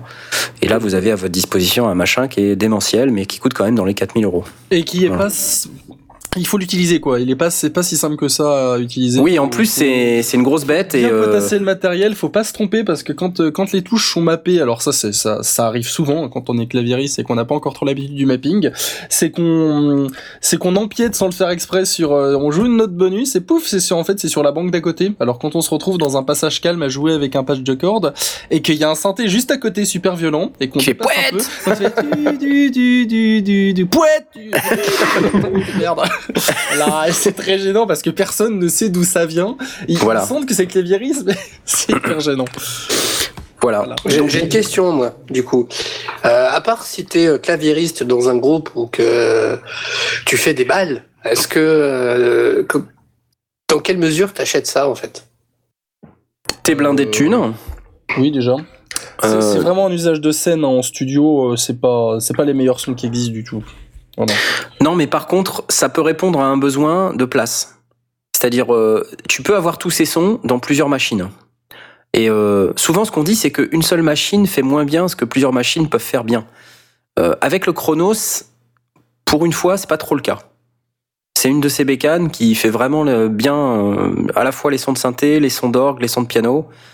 C'est plutôt une très bonne machine, mais bon, elle coûte le prix qu'elle coûte, quoi. Ouais. C'est profond ce que je viens de dire. Mais, mais euh, le, en, en, studio, en home studio, euh, dans la mesure où la plupart de ces appareils euh, existent aussi sous forme, euh, sous forme euh, de plugin, je, je vois pas la, l'intérêt bah, en, studio des centaines hein. de gigas en fait parce que pour avoir euh, parce que là en, soi en vrai là j'ai des j'ai autant de logiciels et de sons qu'il pourrait avoir dans un Chronos j'ai tous les patchs qu'est-ce qu'il faut de piano de synthé c'est dans un ordi et ça pèse euh, quelques terras quoi. Peut-être pas quelques terras mais plusieurs centaines de gigas. Et euh, si je voulais pas m'acheter tout ça et que je, je sais pas je commençais from scratch une, une carrière de de gars qui veut des sons plein de sons dans tous les sens si j'achetais un Chronos ça ferait à peu près la même fonction parce que j'aurais quand même plein de sons dans tous les sens et j'aurais rien à mettre sur l'ordinateur et tout serait sur euh, sur le synthé. Voilà. Et il y a un autre euh, usage qui est aujourd'hui l'ordinateur le, le, problème quand tu as 25 000 plugins c'est que si tu veux pouvoir jouer vite et te faire plaisir, si tu as 10 minutes euh, avant d'aller ailleurs. Oui, oui, oui, Tu vois Quand tu euh, composes et que tu dis ah ouais, je vois je vois tel tel par exemple tel euh, telle ligne, un morceau avec des cordes, les gâteaux qui feraient. Tu l'as tout de suite sous la main, je vais ouvrir Logic, je vais mettre East West Play, je vais charger Hollywood String. Bah, un quart d'heure après, tu y es toujours. Alors, alors si ça si n'a pas craché, voilà, 10 minutes après, t'as ton patch et tu te souviens absolument plus de ton idée. Alors que t'allumes un, t'allumes un clavier de, un clavier de scène, un clavier arrangeur, une workstation. Ah, c'est tout de suite. Chronos, ça s'ouvre en 3 secondes, quoi, à peu près. Voilà. C'est tout de suite et là, tu vas cliquer sur le violon et puis t'as as accès direct au machin. chanter, hein, c'est en soi c'est un instrument là. C'est tu c'est comme si t'attrapais ton violon et que t'enregistrais ton truc. Euh, t'as as ton t'as ton instrument. Ça reste un instrument contrairement à un clavier maître qui n'est qu'un qui n'est qu'un périphérique de saisie quoi. Oui. C'est ça. Ok. Donc ça répond à, à des usages un peu différents, euh, mais effectivement, il faut quand même avoir un peu d'argent. Et je suis d'accord avec toi, Blast. Tu trouves pas forcément un intérêt euh, euh, par rapport à des plugins. Euh, et puis c'est vrai que, enfin comme disait Jay, en studio, normalement tu as déjà tout ça. Mais, mais c'est vraiment l'instantanéité du truc, c'est pour, pour répondre à un besoin de créativité. Alors sauf si tout est ouvert déjà dans votre machine et que vous savez, vous connaissez votre setup par cœur, euh, ou à ce moment-là, c'est ça devient très facile. Mais quand tout est éteint et qu'on a besoin de travailler sur une idée très vite, ou comme par exemple comme moi, on a besoin euh, de s'amuser euh, dans le quart d'heure qu'on a parce qu'on n'a qu'un quart d'heure. Bah, moi, le quart d'heure, je le passe à allumer puis éteindre, quoi. Donc, euh, alors que si j'avais un machin comme ça, ben, tu vois, j'allume la, la, machine en 3 secondes et puis je profite du quart d'heure complet pour m'amuser, pour jouer et éventuellement m'enregistrer un truc. Ok, non, non, ça tient la route. Ouais. Voilà. La seule chose que je me dis, c'est que à ce moment-là, euh, qu'est-ce qui m'empêche de faire la, la, la, même chose, hormis, hormis l'amusement et d'avoir des, des, des, sons intéressants euh, sur mon euh, arrangeur euh, Casio acheté 200 euros en supermarché. Complètement. Juste la qualité des sons, juste euh, certaines fonctionnalités. Euh, parce que ton, ton Casio. Le, Chronos, c'est un des premiers workstations qui commence à arriver au niveau de ce que proposent les plugins euh, dans les ordinateurs, quoi. Et encore, ce qu'ils proposaient il y a, il y a 10 ans, il y a 5 ans. Hmm. C'est, ça arrive seulement à, à égaler, quoi. Les, les sons de, de, de, cuivre, par exemple, sont loin d'être dégueux. Et ça, c'est, hmm. c'est rare que ça, que ça commence vraiment à en être à ce stade-là. Hmm. Quand les, c'est un, bon marqueur hein, de qualité, les sons orchestraux, de violon, de, de, de, de staccato, de violon staccato, par exemple. Si ça sonne bien, les tup tup tup, c'est que ça commence à être vraiment fourni parce qu'il faut c'est pas n'importe quoi comme son, il faut les, il faut les faire bien, il faut que ça soit bien ingénieré derrière, parce que sinon ça sonne vite très très très, très hmm. cheap quoi. Ça, ça, ça, ça s'entend euh, même quand on n'est pas vraiment musicien, on sent que c'est des quoi. Ouais, donc bon, alors ce qu'on a dit depuis le début finalement, c'est qu'on a les synthés euh, type vintage euh, qui ont démarré euh, dans les années 60, avec les Moog, les Oberheim, etc. ensuite, on a les Japonais qui sont arrivés et puis qu'avec leurs machines, ont commencé à introduire les, machines de type MS-20, Roland JD800, enfin il y a un milliard d'autres machines évidemment dont, on va pas tout citer euh, là aujourd'hui. Et ensuite, euh, on a les échantillonneurs, les workstations euh, qui maintenant regroupent toutes ces fonctions en une seule et qui finalement combattent sur le même terrain que les ordinateurs avec notre station de travail audio numérique, nos plugins et nos VSTI. Donc aujourd'hui, les VSTI, donc les, instruments virtuels, euh, c'est l'acronyme VST instruments, on appelle ça des VSTI. Euh, il y en a aujourd'hui qui sont tout à fait honorables, voire même euh, excellents, dans le registre des synthétiseurs. Hein, on n'en a pas parlé, mais on peut en parler. donc on a des gratuits comme le, Tal Electro. Alors j'ai une, je dois l'avoir là quelque part, le Tal Electro. Je vais peut-être pouvoir vous le faire écouter si si j'y arrive. C'est un bon, c'est un bon VSTI pour pour apprendre. Alors bon, là, c'est un peu dégueulasse. Mais. Euh... Il est gratuit ce truc-là. Et donc, ça, c'est un, une imitation Moog. Donc, il y a deux oscillateurs. Euh, il y a euh, trois oscillateurs, pardon, plus un oscillateur de bruit. Il y a deux LFO, une enveloppe et un filtre, avec une enveloppe de filtre. Et tu patches ça comme tu veux euh, bah, tu patches ça comme tu veux. Non, tu tout est déjà pré-patché. Tu peux pas insérer le LFO avant le truc et le machin. Mais c'est, c'est, ça te donne déjà des, des possibilités assez intéressantes. là, donc, sur, les basses, c'est rigolo. Mais il euh, n'y a pas que des basses, il y a aussi des sons piou piou, des machins qui font piou piou, des basses. Ah, encore une basse. Il euh, y a des, il y a des, des piou piou aussi. Pour les de survivants. Voilà, quelque chose dans les médiums. Euh. non. Chose pas agressif. Un, pad, un pad. Faudrait que j'ai des années 50. Bon, voilà, c'est pas forcément le meilleur pad du monde, euh, surtout que je suis un peu grave là, mais voilà, c'est parce que j'utilise mon clavier d'ordinateur pour pouvoir faire ça. Il euh, y a.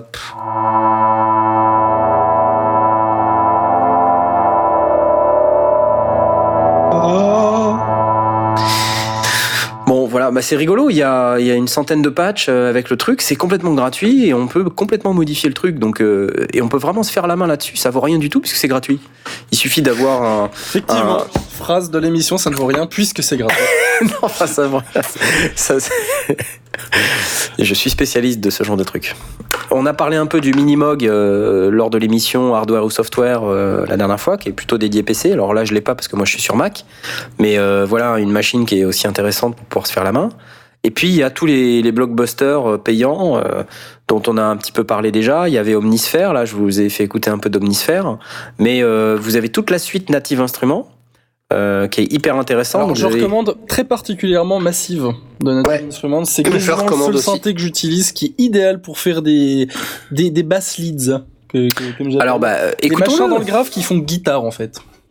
Écoutons-le, écoutons-le. Massive, euh, Massive démo, basse. Tiens.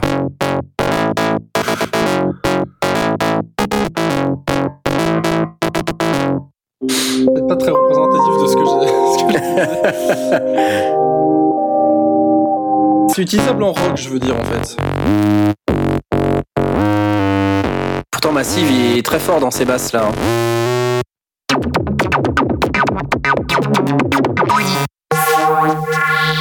Alors, tu utilises comment, toi, en rock? Euh... Ouais, à peu comme ça.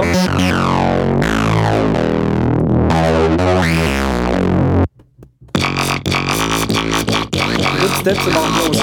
Ouais. Brutal électro. Sachant que j'ai pas d'autre moyen de vous montrer que de coller le casque au micro. Non, ça va pas le faire. Après, il y a d'autres, euh, il y a d'autres démos. Euh...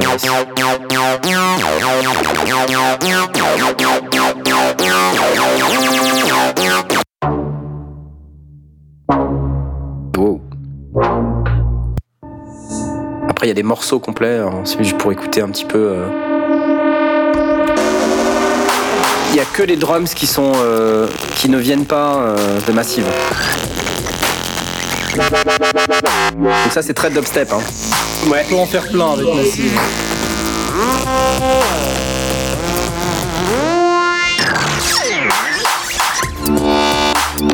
Ok.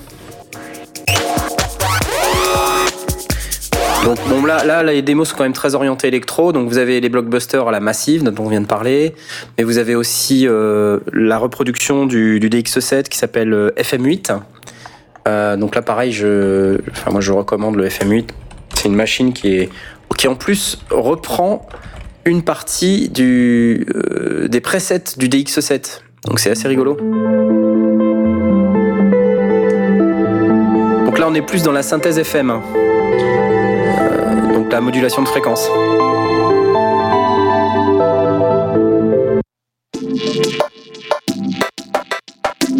Évidemment, gardez à l'esprit que vous entendez ça en mono, parce que notre, euh, notre système de diffusion ne permet pas euh, de, diffuser en live pendant l'antenne euh, de fichiers stéréo. Mais il y a un travail sur la stéréo aussi.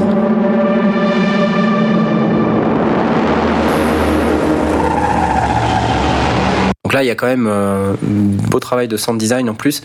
Euh, vous avez euh, également dans la suite Native Instruments, plus pour les sound designers et, un peu plus abscon et complexe, Absinthe qui est quand même le qui est quand même le couteau suisse du sound designer et qui vient avec mais un paquet de presets. C'est même ça en est même trop en fait. On n'arrive pas à 100 il y a 2000 plus de 2000 presets. Donc je fais écouter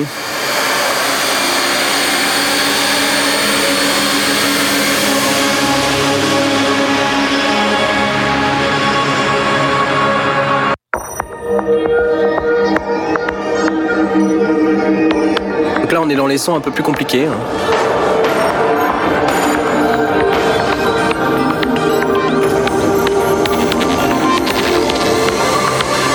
Pareil, là, il y a du travail sur la stéréo qu'on n'entend pas, mais bon.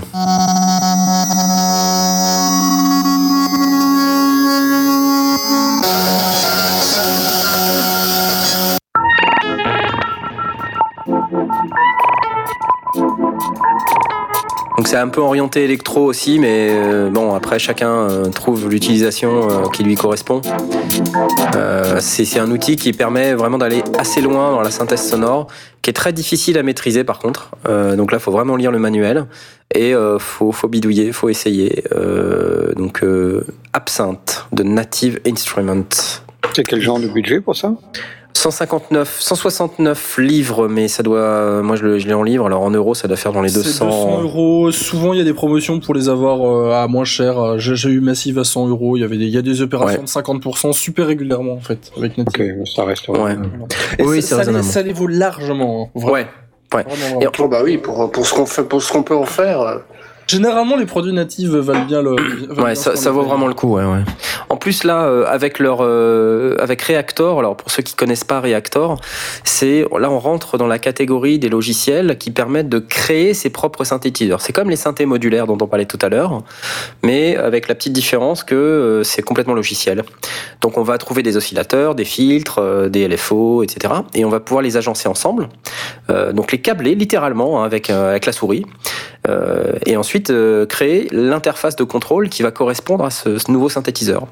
Alors ça fait pas que des synthétiseurs, ça peut faire aussi des effets, mais ils ont créé pour Reactor des synthétiseurs qui vendent en fait dans le commerce. Ils en ont créé un qui s'appelle Razor euh, que je vais vous faire écouter. Et les, le générique des sondiers est fait avec euh, Razor, parce que moi je l'ai celui-là.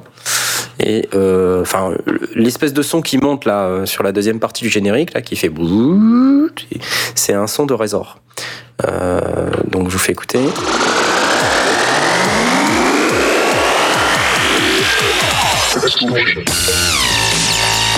Donc là c'est très dubstep aussi. Hein.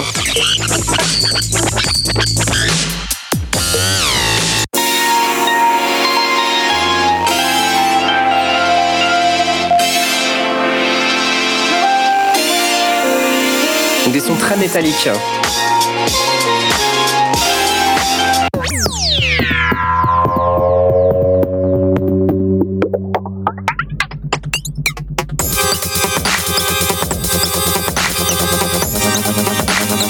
Donc ça c'est Razor.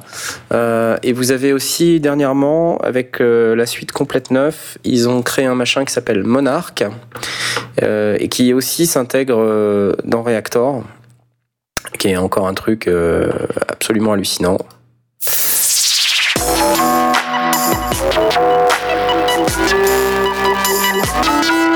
pour faire du gangsta rap. Voilà, ils ont, ils s'adressent plus au gangsta rap là.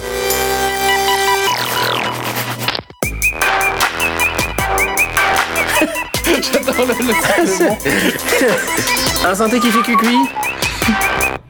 Voilà. C'est mignon. Oui, c'est mignon. Allez, petit, démarre. Allô? Ça veut plus. Vous l'avez fâché, voilà. C'est malin. Alors, on a dit que j'étais mignon. Hein. On va faire du gangsta rap. Ouais. Donc là, ils disent euh, Dance Floor euh, Unmatched Analog Feel. Et c'est pas mal foutu, hein. Enfin, ils y arrivent pas mal. Hein. Funky Punchy, punchy Boogie Santi. Désolé.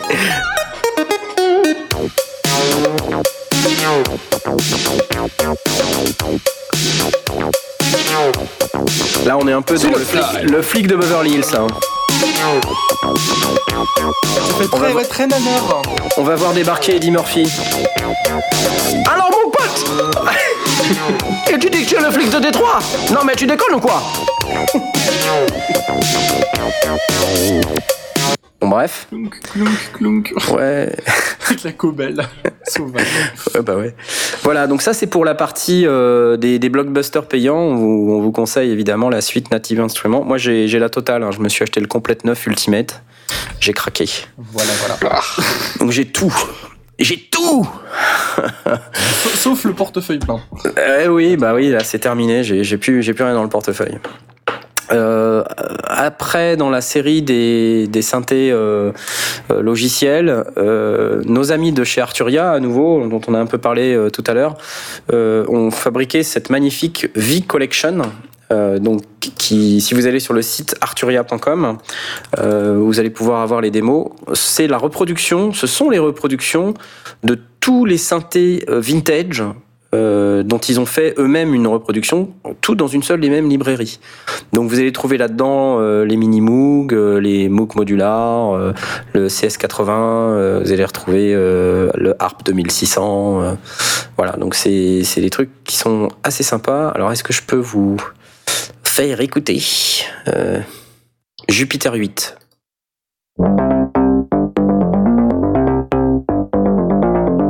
Donc ça, c'est une reproduction du, Jupiter 8 de, Roland. Mais une reproduction, c'est pas un son, c'est de la synthèse. C'est de la synthèse. Et ils sont bons Arturia pour ça. Hein. Ils sont, ils sont plutôt plébiscités sur le marché. Ouais ouais non ça sonne super bien.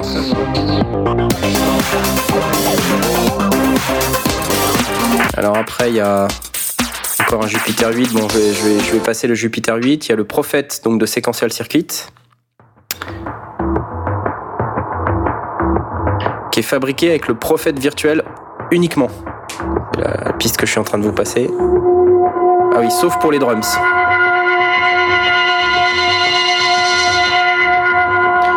Séquencé avec Cubase SX.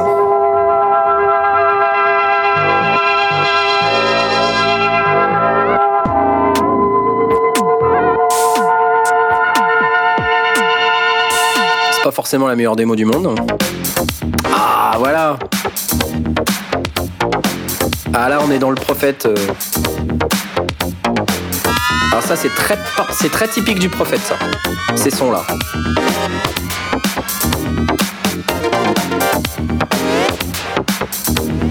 On a forcément entendu ça euh, dans les années 80, euh, enfin pour ceux qui étaient nés. C'est un petit peu ce que, je reprocherais. Bah oui, mais c'est fait pour ça. c'est fait pour ça. pour moi, ça sonne quand même très années 80.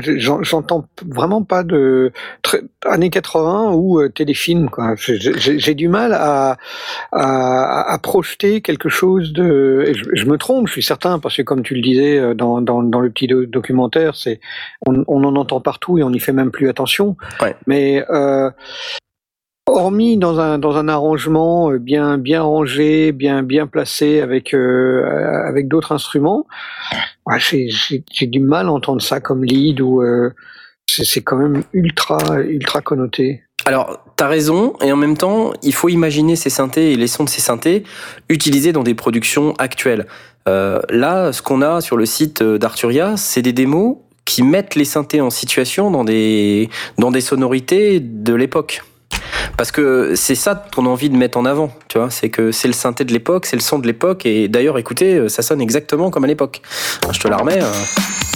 Ah oui, ça c'est clair que ça sonne exactement comme à l'époque. J'ai l'impression d'avoir euh, regardé la téloche en noir et blanc. Ah, le petit son qui descend là. C'est trop fort. Voilà, bref. Mais bon, quelque part, t'as raison. C'est, c'est, on a du mal à voir, mais qu'est-ce qui a envie d'un synthé comme ça? Qu'est-ce qui a envie de ces sons-là? Mais en fait, tu, serais étonné de voir à quel point ces sons-là peuvent encore aujourd'hui, de nos jours, être utilisés. Oui, je, veux bien le croire. Euh... Harp 2600. Speech. Super, merci. un simulateur de chaton enfermé dans un. un, Schrödinger 4.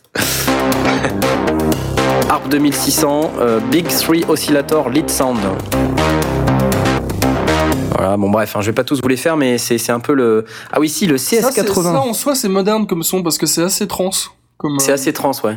Il y a le CS80, pour ceux qui connaissent pas le Yamaha CS80, c'est le synthé mythique de Vangelis, euh, avec lequel il, il a fait Blade Runner. Mais bon, là c'est pas Blade Runner que je vous passe, mais c'est des sons un peu similaires. Ça j'adore. Des espèces de cordes. Ah là on est à fond dans. amoureux à, Eh ben il te faut le CS80V d'Arturia. Alors, je, précise que dans Massive de Massive Instruments, tu as un patch qui s'appelle Blade Runner Strings, qui s'est ouvert comme ça et qui est trop cool. Ah, je kiffe ça. Ah, allez, une autre. Hein.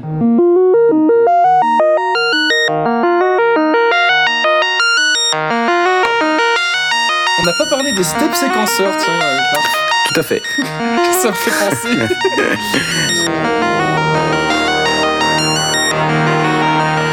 Alors là, on est quand même pas mal dans le, dans le passé, là. Hein.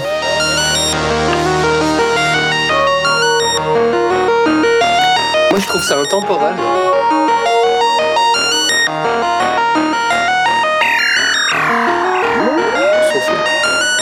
Ah voilà, hein, c'est pas mal quand même. Hein. Donc, euh, ah, j'adore. Des, des, machines qui sont euh, très très intéressantes. Donc chez Arturia, ils font des trucs super là-dessus. Euh, c'est pas donné, je crois que la, la V-Collection, elle doit être dans les 400 euros. Euh, donc c'est bon. Après, euh, chacun, chacun voit midi à sa porte. C'est un investissement. C'est un investissement. Et mais, mais comme toujours dans le logiciel, on en parlait dans l'émission dédiée à ça. Le problème, c'est jusqu'à quand ça va fonctionner. C'est pas comme si t'achetais le synthé, t'es sûr que tant que y a rien qui est pété à l'intérieur, il va continuer de fonctionner. Moi, j'ai des synthés que j'ai achetés il y a 25 ans, ils sont toujours là, quoi. Euh, si j'avais acheté un plugin il y a 25 ans, euh, ah ah. bah, il marcherait plus. Bah, les plugins coûtent moins cher, quoi, généralement. Oui, oui. Mais ça veut pas dire que t'as pas envie de les garder, tu vois. Ah oui. Mais le truc des plugins, c'est qu'il y en a toujours des mieux, en fait. C'est vrai. C'est vrai. Et finalement, quand tu comptes toutes les dépenses que tu fais sur, sur du logiciel, des fois, ça fait vraiment flipper. Hein. Mais oui, parce que c'est des petits achats euh, impulsifs. Ouais. Oh, une promotion à 50%. Oh, une promotion à 199 euros au lieu de 398. C'est pas cher. C'est pas cher. Il y en a, ils font la même chose avec des fringues, hein, je suis désolé. Ouais. Voilà, donc ça c'était pour la deuxième partie de cette émission. Je vous propose qu'on fasse une, une petite pause rapide. Et euh, lors de notre troisième partie, qui sera pas trop longue, je pense, on fera euh, un petit retour sur le passé avec notre ami Aspic. Euh, et donc pour l'instant, on vous propose Dinner for One, qui va nous emmener à peu près jusqu'à dans 3 minutes 30. je vous dis à tout de suite.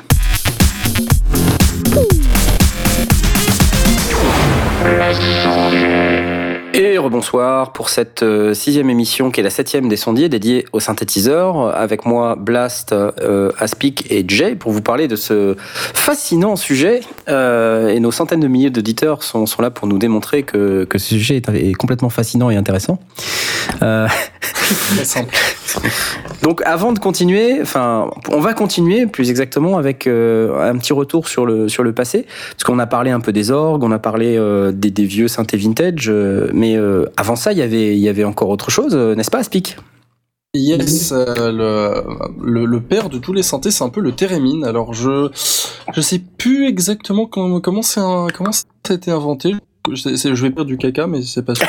Je crois que c'est un inventeur. Bon, ça, je, je, sais que c'est un inventeur russe qui s'appelle euh, Skalevich euh, Termen. Léon Teremin pour les. Ça, qui, je crois, il, il était, je, je, crois, hein, il était opérateur radio euh, pendant la Première Guerre mondiale. Je dis peut-être des bêtises. Mmh. Et il a découvert qu'en passant sa main à des endroits entre ses antennes, ça faisait un son.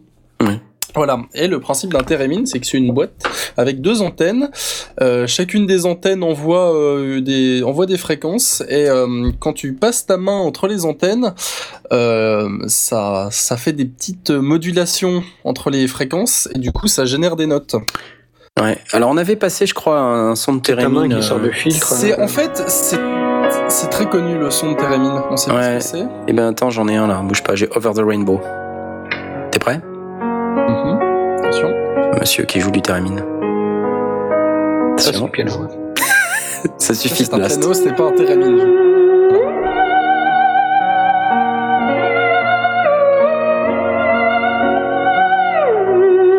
Il joue super bien du theremin en tout cas. Alors, il faut comprendre faut que un peu parkinsonien.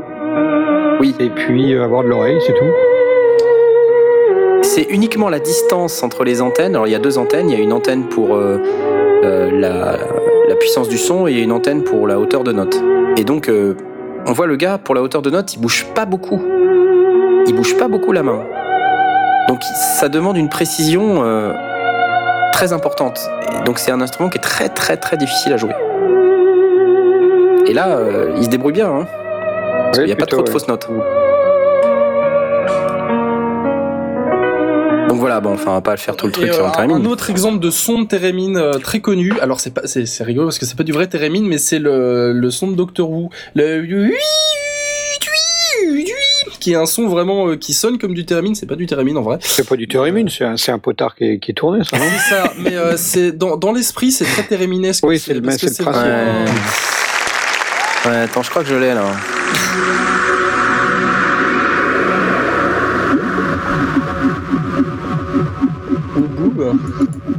Ça fait glouglou. C'est ça.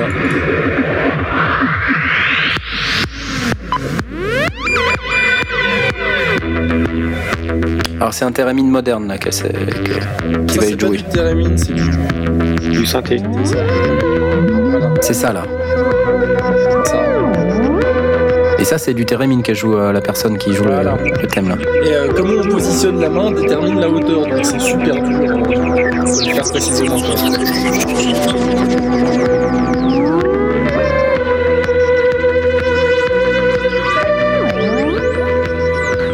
Voilà.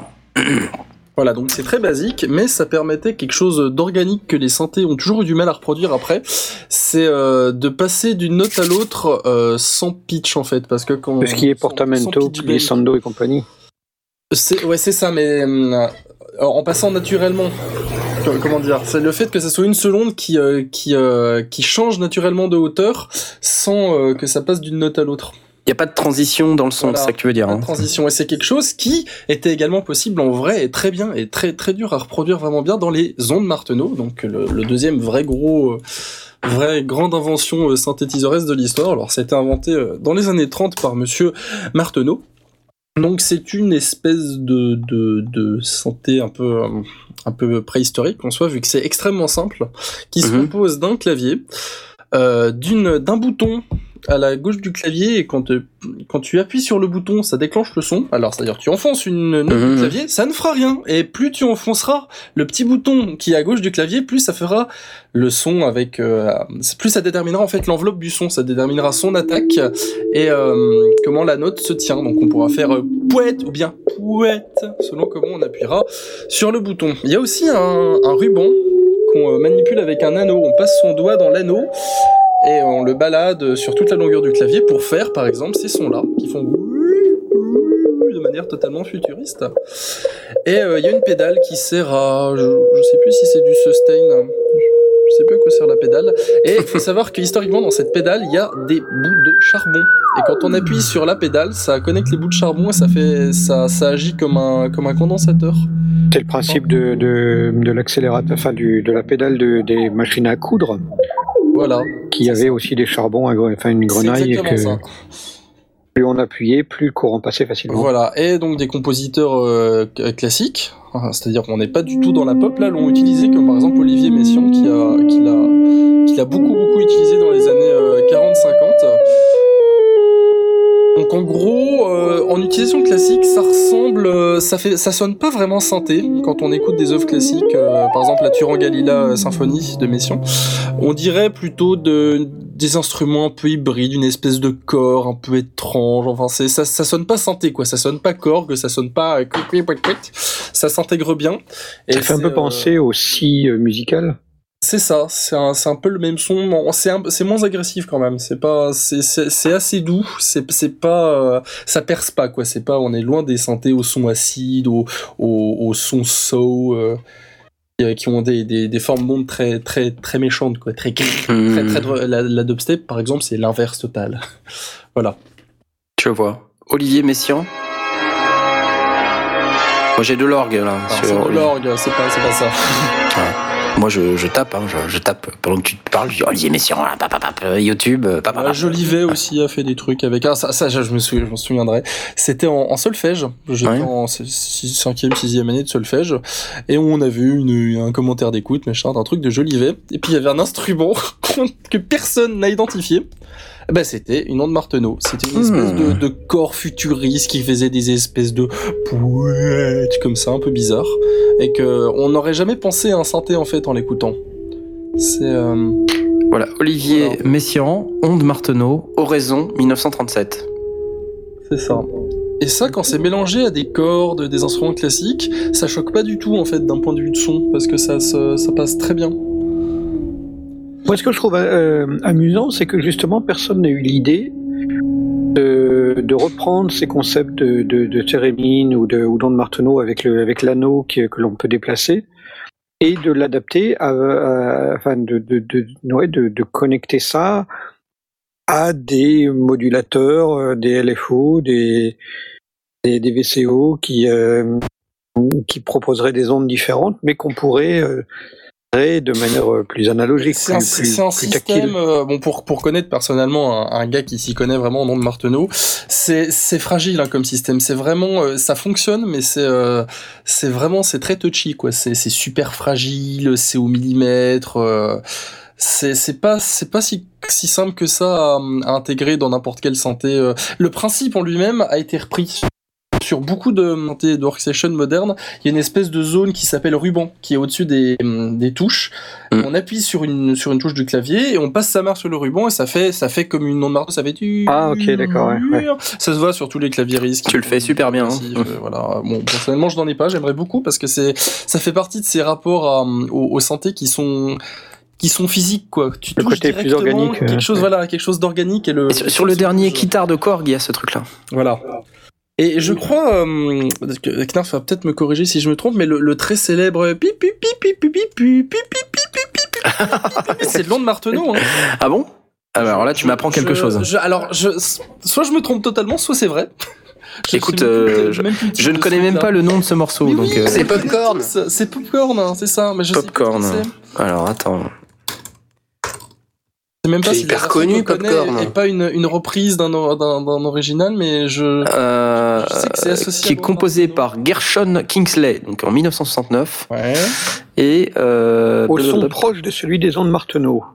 Ouais. Je lis dans le monde.fr. D'accord, au son proche. Voilà. Moi, j'ai cru que c'était un, des violons pizzicato, mais dont le micro était tout près, tout près, tout près. A priori, c'est au Moog. C'est Moog, mais c'est un son qui est un pseudo, euh, un pseudo hmm. Voilà.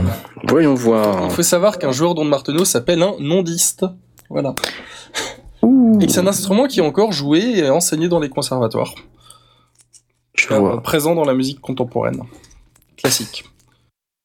Ok, bah écoute, j'essaye de voir si je peux euh, trouver le popcorn de Gershon Kingsley. Euh, et qui. Sur YouTube, euh, Popcorn Original Song. Description par le monde.fr, cette scie instrumentale pré-techno qui fit le tour du monde en 1972. Euh, popcorn. Non, c'est pas ça. Popcorn Ce qui est étonnant, c'est qu'il ait eu l'idée et l'audace d'en faire un morceau entier.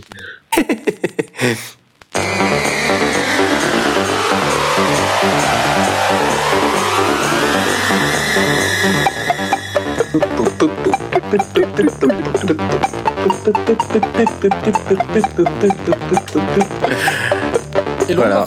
est, du coup, euh, tout ce que j'ai dit niveau paramètres, c'est extrêmement dur à jouer. J'en ai, j'ai tenté d'en jouer, et le fait d'associer euh, qu'il n'y ait pas de son qui sorte, donc on n'a pas appuyé euh, sur sur le bouton qui est à gauche du clavier avec avec une certaine force, avec une certaine un, certain geste pour générer le son, bah il y a rien qui sort et c'est super perturbant quoi.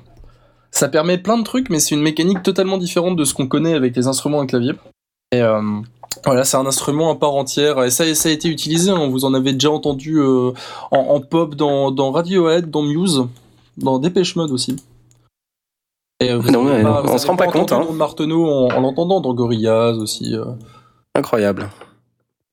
tu le vois, premier générique de Doctor Who, c'était ça, non? J'apprends quelque chose. Je sais, je connaissais même pas ce machin. Les ondes Marteneau, jamais entendu parler. Tu, tu que le premier générique de Doctor Who est fait aux ondes Marteneau. Bon. Je sais, pas, je sais pas. En tout cas, ça fait partie de ces, catégories de synthé qui permettent de faire des vrais autrement qu'avec des boutons. Voilà. Ok. Bon, alors, ce que je vous propose, c'est qu'on fasse maintenant un, un, bond dans le futur. Euh, puisque là, on a dit, voilà, les premiers synthés, euh, on a parlé du, du thérémine, des ondes Marteneau, etc. Euh, maintenant, on a parlé de tous les intermédiaires depuis le début de cette émission. Et le futur, finalement, c'est quoi? Euh, On a parlé un tout petit peu dans des émissions précédentes des, tablettes et des mobiles. Euh, Aujourd'hui, on a des synthétiseurs sur iPad. Alors, plutôt sur iPad d'ailleurs que sur Android, parce que Android, a priori, euh, euh, est moins prisé par les développeurs pour euh, les applications de musique et audio en temps réel, parce qu'il semblerait que c'est plus difficile euh, à gérer sur cette plateforme. C'est plus difficile à vendre aussi, parce que ça se pirate très bien les trucs Android, et les gens qui font des synthés payants n'ont pas envie de les, se les faire pirater. c'est fort possible également. mais donc on a un catalogue qui est beaucoup plus florissant sur iOS donc sur iPad notamment, où il y a suffisamment de place écran pour pouvoir faire du, synthétiseur. Euh, et, donc aujourd'hui, il y a de plus en plus de synthés qui, sonnent euh, carrément bien, en fait, euh, pour des prix qui sont encore plus attractifs que les prix. Voilà, c'est-à-dire le maximum, je crois que ça doit être une trentaine d'euros pour les plus compliqués de ces synthétiseurs.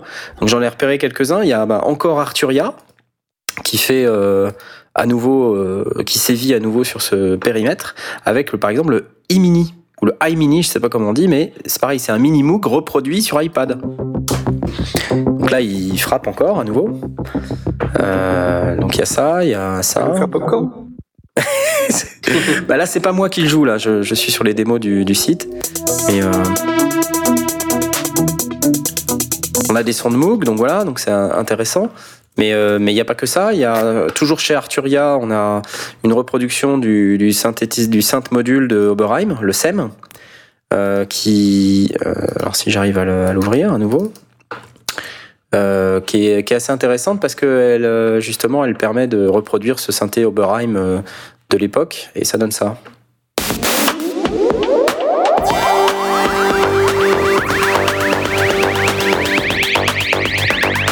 Là, c'est quand même un iPad qui fait ça, quoi. Je sais pas si vous voyez le truc.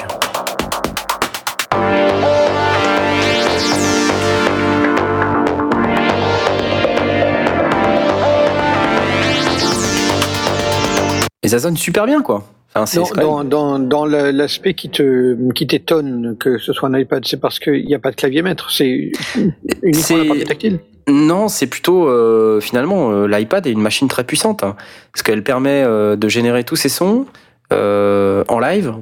C'est quand même assez exceptionnel. Enfin, pour pouvoir faire ça dans un ordinateur aujourd'hui, il faut quand même une certaine puissance de calcul. Et ben là, aujourd'hui, avec un iPad, on peut le faire.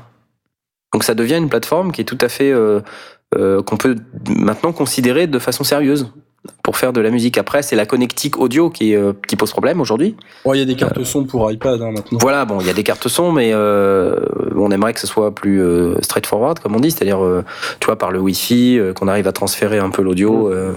et puis de manière à ce que ça, ça, transite par les ondes en numérique directement dans la station de travail audio numérique. Mais voilà, il y a du SEM d'Oberheim.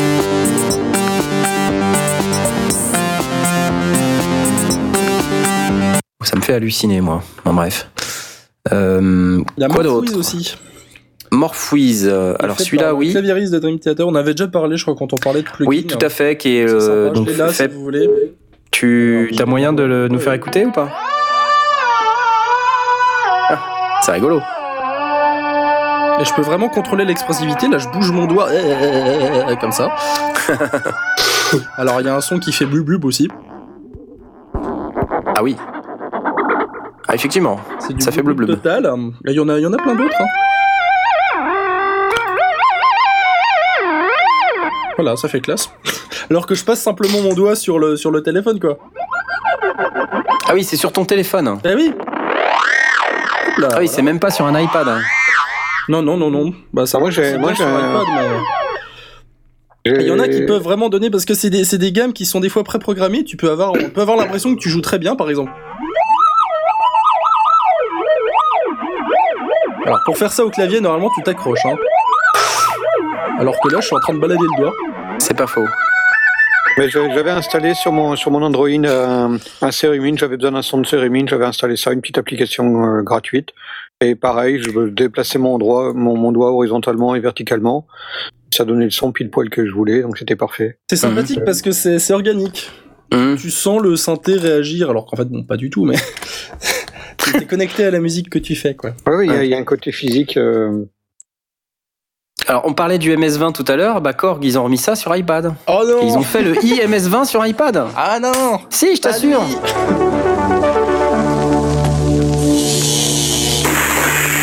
Alors ça, c'est la bande-annonce. Ça a cassé. Attends, ça démarre. Attends, ça c'est un peu. Moi, ce que je voudrais, c'est euh, avoir le.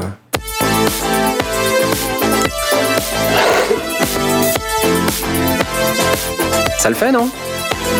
Ah ouais. On y croit, ouais. On y croit, hein.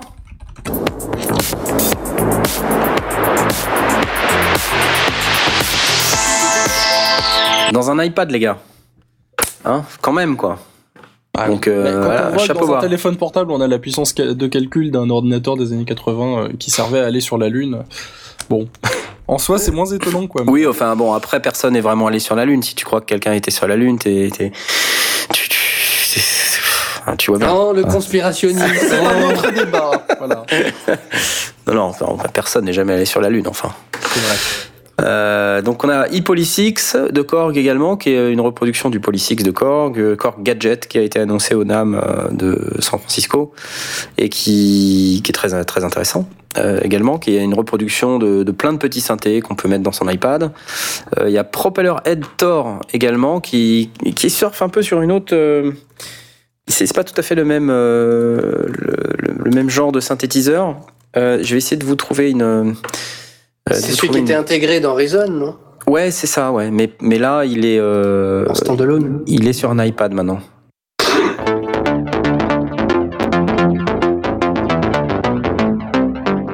Superbe.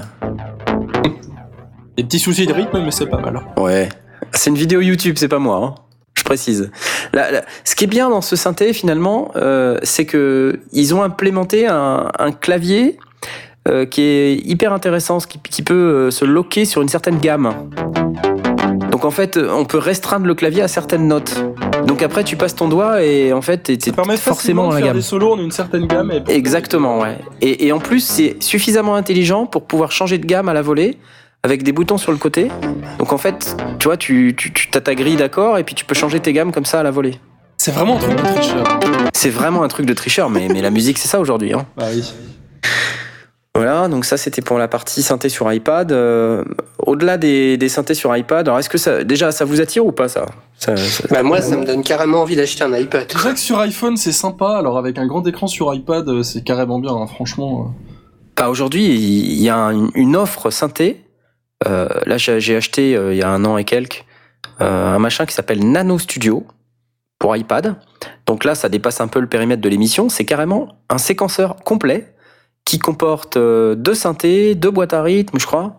Et euh, je sais plus combien de pistes, mais c'est hallucinant ce truc. Il y a, des effets. plus de trucs sous iPad. Il y a même des, un, nouveau truc de Mackie là. Tu mets ton, une table de mix, tu mets l'iPad et ça fait enregistrer multipiste. C'est dément. C'est hallucinant. Et donc là, ça devient ça devient intéressant d'avoir ça parce que quand t'es euh, tu vois en, vadrouille ou et que tu as une idée ben voilà tu peux la tu peux la travailler moi je me suis acheté le IMS 20 de Korg là et euh, rien qu'en écoutant les démos euh, on se fait une idée de ce que ce que le truc peut faire c'est ultra puissant c'est-à-dire qu'aujourd'hui un MS20 c'est juste un synthé monophonique euh, dans le IMS 20 de Korg sur iPad qui doit valoir dans les 20 euros on a 6 MS20 qu'on peut faire tourner ensemble avec des patterns, un petit séquenceur intégré, faire évoluer les paramètres en temps réel, automation et tout et tout quoi. Donc là on a on a un machin qui commence à être sérieux quand même. Hein. Alors euh, après peut-être que les, les aficionados euh, vont se retourner dans leur tombe et dire ah un iPad non mais ça va pas. Euh, mais bon, enfin, ça reste quand même quelque chose avec lequel on peut faire de la musique et si on aime ce type de son, il y a moyen de s'amuser quoi. Blast, toi, ça t'a un, MS20, tu voulais un MS20 un, iPad à la maison. Euh, Pourquoi Il aura des cordes, parce que j'ai pas du tout envie. mais, euh, mais, mais je respecte ceux qui, qui ont envie. Non, l'idée le, de, de, de, la tablette euh, pour, pour faire des, des, choses de nouveau, ce côté tactile, euh, me semble intéressant. J'avais été, euh, j'avais trouvé très très sympa ton ta, ta démo de regarde dans mon décolleté euh, en vidéo. Qui était sur sur ton, ton super appareil, ton, ton, super écran. Ouais, le, ouais, ouais, le zut. Qui, qui maintenant est, est, reproduit aussi sur euh, un, le lémur, voilà. Oh. Les murs, les murs, c'est ça. dur, hein. Et, et, donc, ouais, effectivement, ça a un côté passionnant de, voir, de visualiser, de d'apporter la musique de manière plus plus organique presque. C'est assez amusant, c'est assez antinomique de, parler d'informatique et de côté organique, mais ce côté déplacement, les vitesses, les les rebonds, de, jouer avec tout ça, tout comme euh, à mon avis les, les les premières personnes qui ont commencé à jouer avec euh, avec des les synthétiseurs et et à imaginer des formes d'ondes qu'on peut modifier par d'autres ondes euh, ont, ont, dû avoir le prendre prendre le même pied. Ouais, euh, donc de, de, de, ce point de vue-là, je trouve ça plutôt intéressant. J'attendrai que de trouver sur une tablette chinoise Android quelconque, euh, mais euh, mais ouais. Ok. Voilà, c'est tout. non, mais c'est intéressant. Et Aspic, toi, tu as un iPad ou pas? Ah non, j'ai juste mon iPhone. Sinon, je l'aurais montré sur sur iPad. Mais ouais. pour l'instant, j'ai pas assez d'usages musicaux pour acheter un iPad. Ouais. Le seul truc qui justifiera un jour l'achat d'un iPad, c'est qu'il y a beaucoup de hmm. trucs musicaux intéressants dessus et que je commence vraiment à en avoir besoin. Quoi. Bah, après, c'est soit tu as déjà un iPad pour un autre usage parce que tu as décidé de l'acheter et puis c'est euh, c'est intéressant de l'utiliser pour faire un peu de musique. Moi, je me vois pas acheter un iPad juste pour ça. Ouais, bah moi je me vois pas pour acheter un iPad pour l'instant. ouais. Et pourtant, je suis un Mac user. Hein. Ouais. Bon, alors après, au-delà des iPads, il y a euh, ce qu'on appelle les, les synthés en kit.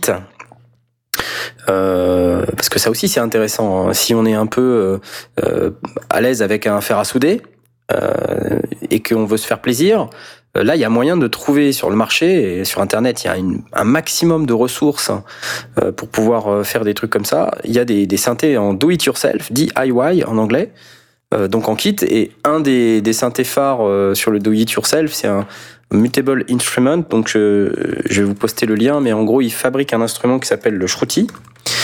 Euh, qui est un synthé en kit à faire soi-même. Donc vous achetez tout, le, tout le kit euh, de, de, pièces, vous achetez la boîte et à la fin vous avez un synthétiseur que vous avez payé dans les 150 euros.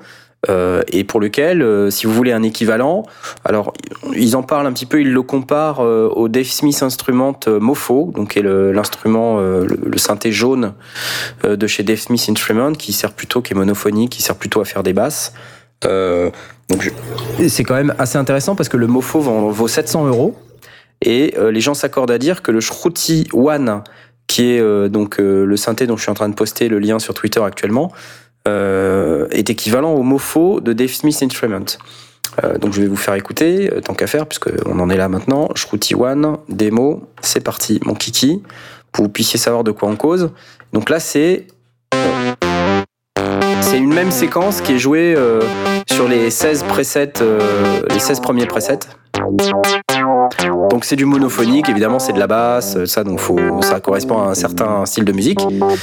Mais bon, euh, c'est intéressant. Après il y a d'autres types de presets. Voilà, donc Mutable Instruments, Shruti, ils font aussi euh, deux, autres instruments qui sont dans le même esprit, euh, en fait, qui sont des extensions du Shruti.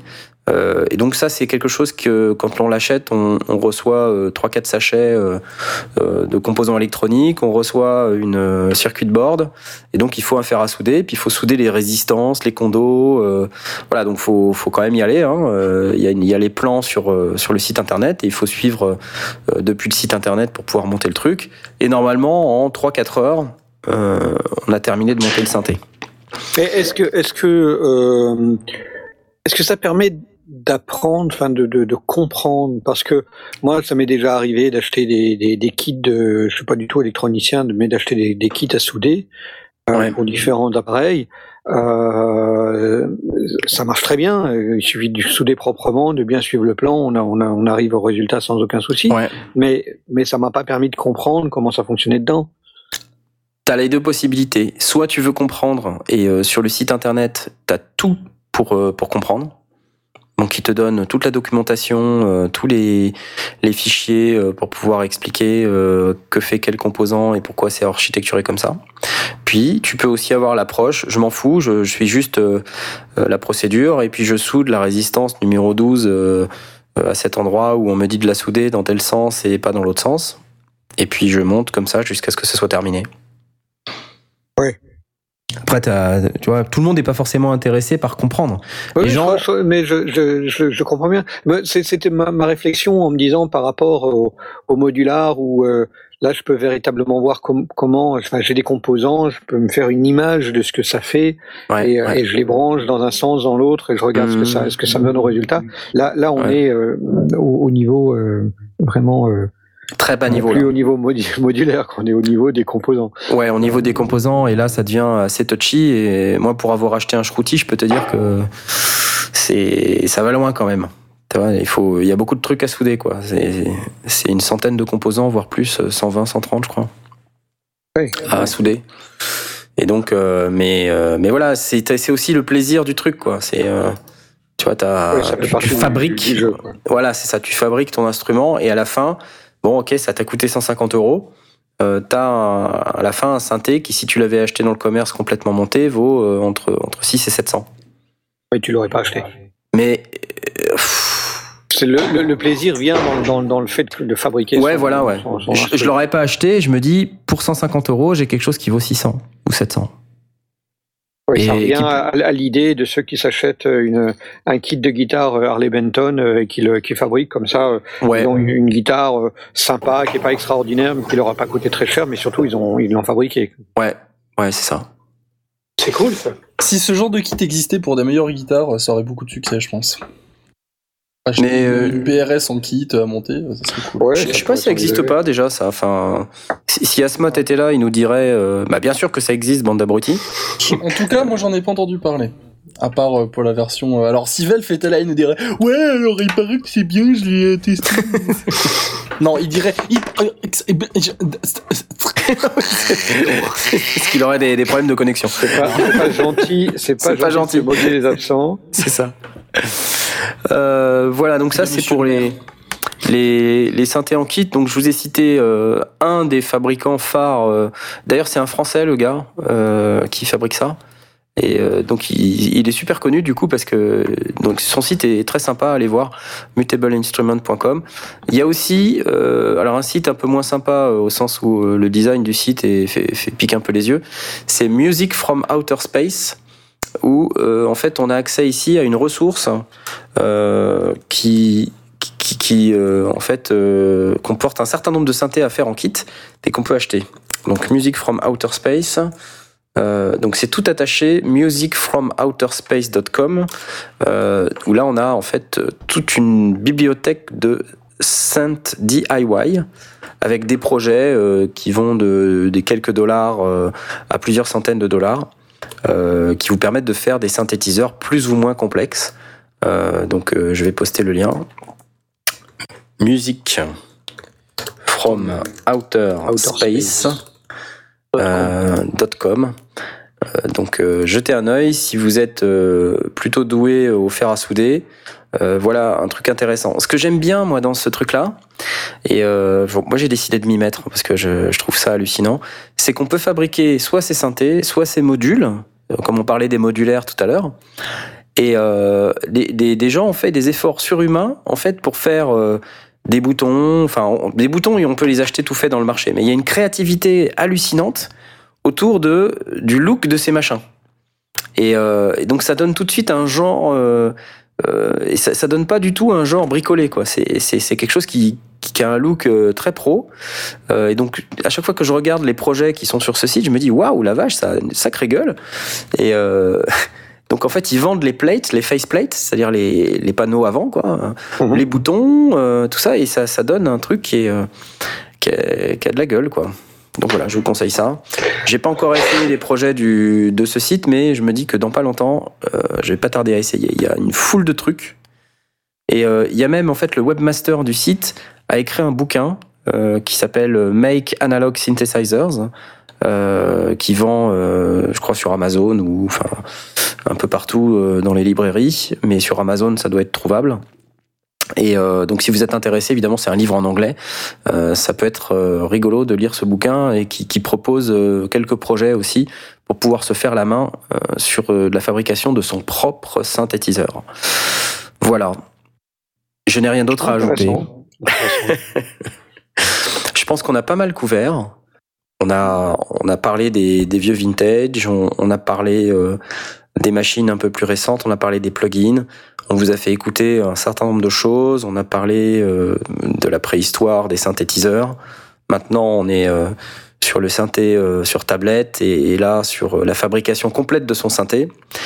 je vois pas très bien ce qu'on peut dire de plus à part ça.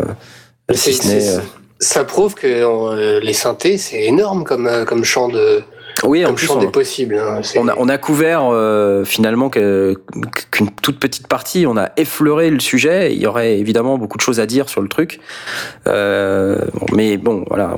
Déjà que l'émission. recommander deux trois, deux trois classiques à écouter niveau synthétiseur peut-être? Euh, oui, tout à fait. Jean-Michel euh, Jarre, allez hop, c'est fait. Ah, soyons fous. Bon, alors il faut aimer, euh, il faut aimer la musique euh, dite futuriste du passé. Euh, donc Jean-Michel Jarre était, un précurseur sur le sujet. je pense que Jay, toi, tu qualifierais cette musique d'intemporelle. Euh, puisque c'est non mais c'est vrai enfin c'est mis à part le fait qu'on la connaît depuis 35 ans euh, c'est il y a que ça finalement euh, parce que sinon quand tu l'écoutes aujourd'hui ça sonne toujours bien euh, c'est c'est toujours une sacrée performance ça vieillit pas quoi c'est c'est euh, ça garde toujours son son enfin moi j'arrive pas à la, à la à la placer dans un dans une époque C'est, euh, c'est, après c'est peut-être euh, purement du Moyen Âge comme du futur. c'est ça. non bon après certains diront que ça, fait partie des vieux synthés qui sonnent kitsch parce qu'il y a toute une génération de gens qui ne jurent que par les derniers synthés modernes, c'est-à-dire ceux qui sonnent dubstep et agressifs et qui jureront par autre chose dans 5 ans. Mais euh, c'est disons que c'est daté parce qu'on sait que c'est il y a 30 ans, mais ça reste euh, du classique indémodable quoi. Ouais. Donc, euh, à part ça, enfin, on parle de composition aussi. Hein, La composition, ouais, ça va au-delà de, de, uniquement des instruments. Il était effectivement, enfin, il est effectivement doué en, matière de, de, de peut-être pas de fabrication, mais en tout cas de conception de, de du, du, du, son, du son dont, il a envie.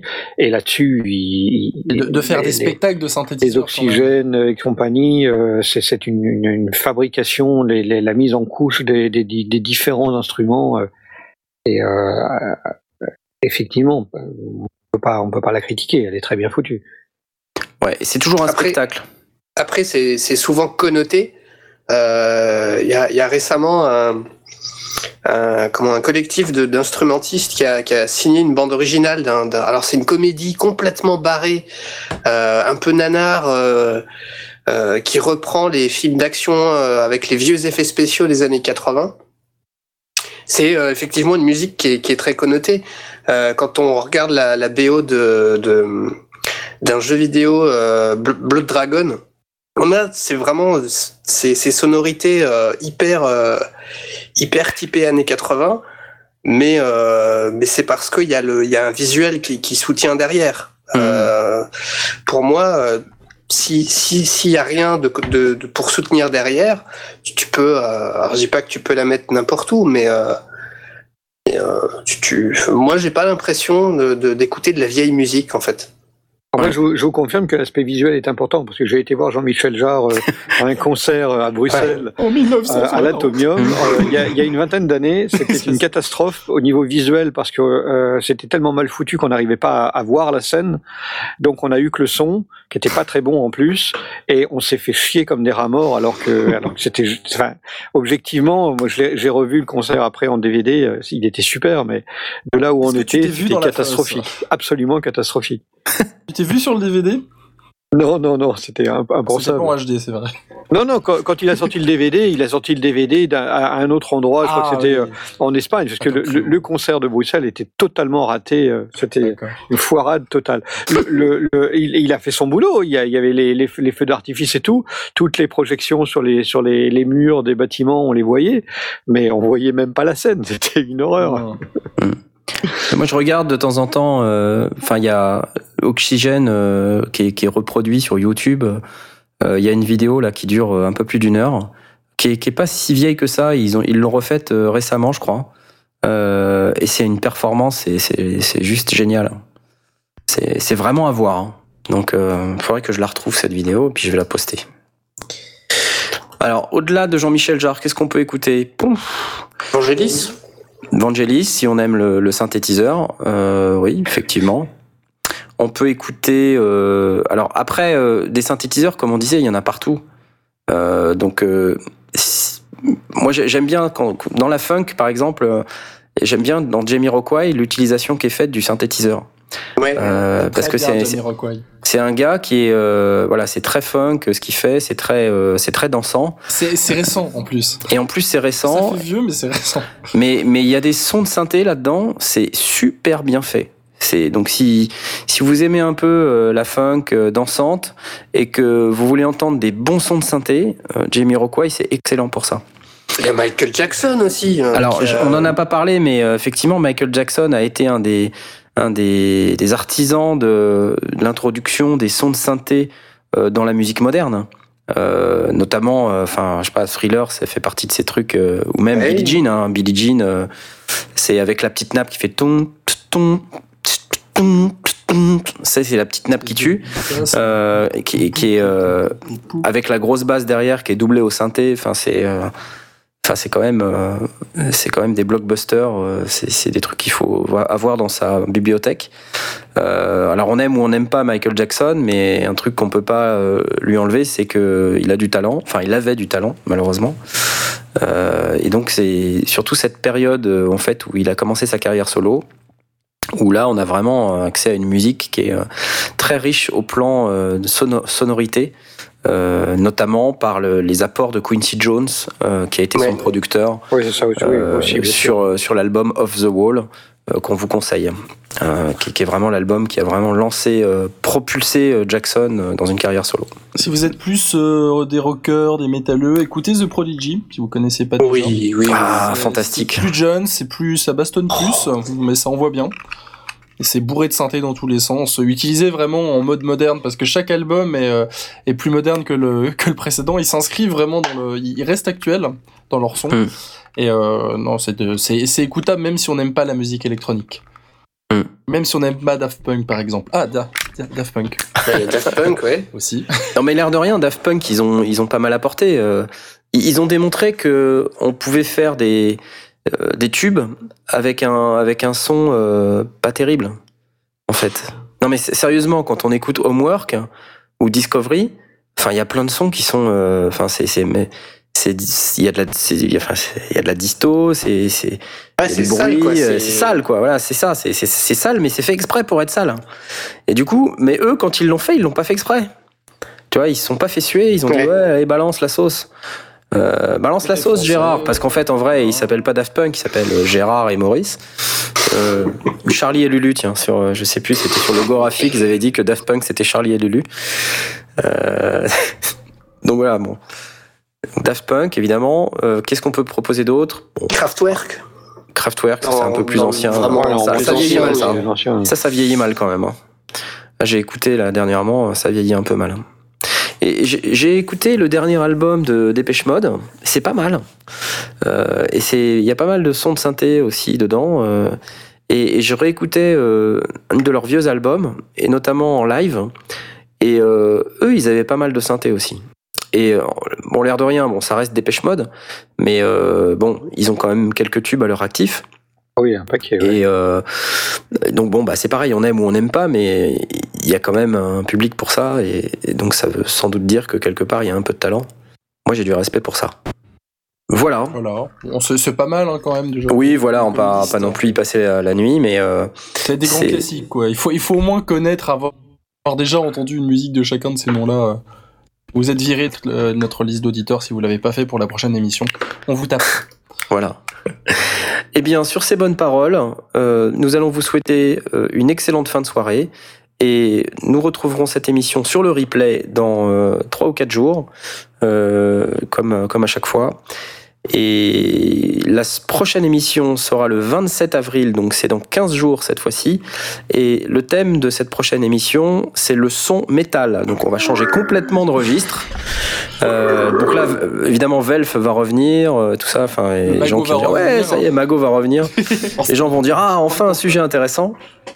Et euh, ça va être d'autant plus intéressant qu'on va avoir un invité ah spécial. Euh, c'est que Cantis euh, a confirmé qu'il serait présent euh, au moins sur une partie de l'émission. Euh, ils m'ont pas promis qu'il pouvait rester trois heures, mais on aura Cantis au moins sur le début de l'émission. Ça, c'est une bonne nouvelle. Donc on va pouvoir discuter son et donc on aura au moins Tony, qui est le leader du groupe, euh, on aura très certainement le batteur également et on, va peut-être avoir euh, l'ingénieur du son, euh, Kevin Codfer, qui a mixé les deux albums de Cantis. c'est pas encore confirmé, mais voilà, on, est, on espère qu'il aura le temps de se, de se libérer et qu'il pourra venir nous parler du son métal dans 15 jours dans les sondiers. Merci messieurs, bonne soirée. Merci à toi. Merci Knarf. Ciao, ciao. Et, chers auditeurs, on vous dit euh, à la prochaine. À bientôt. Salut. Bonne soirée.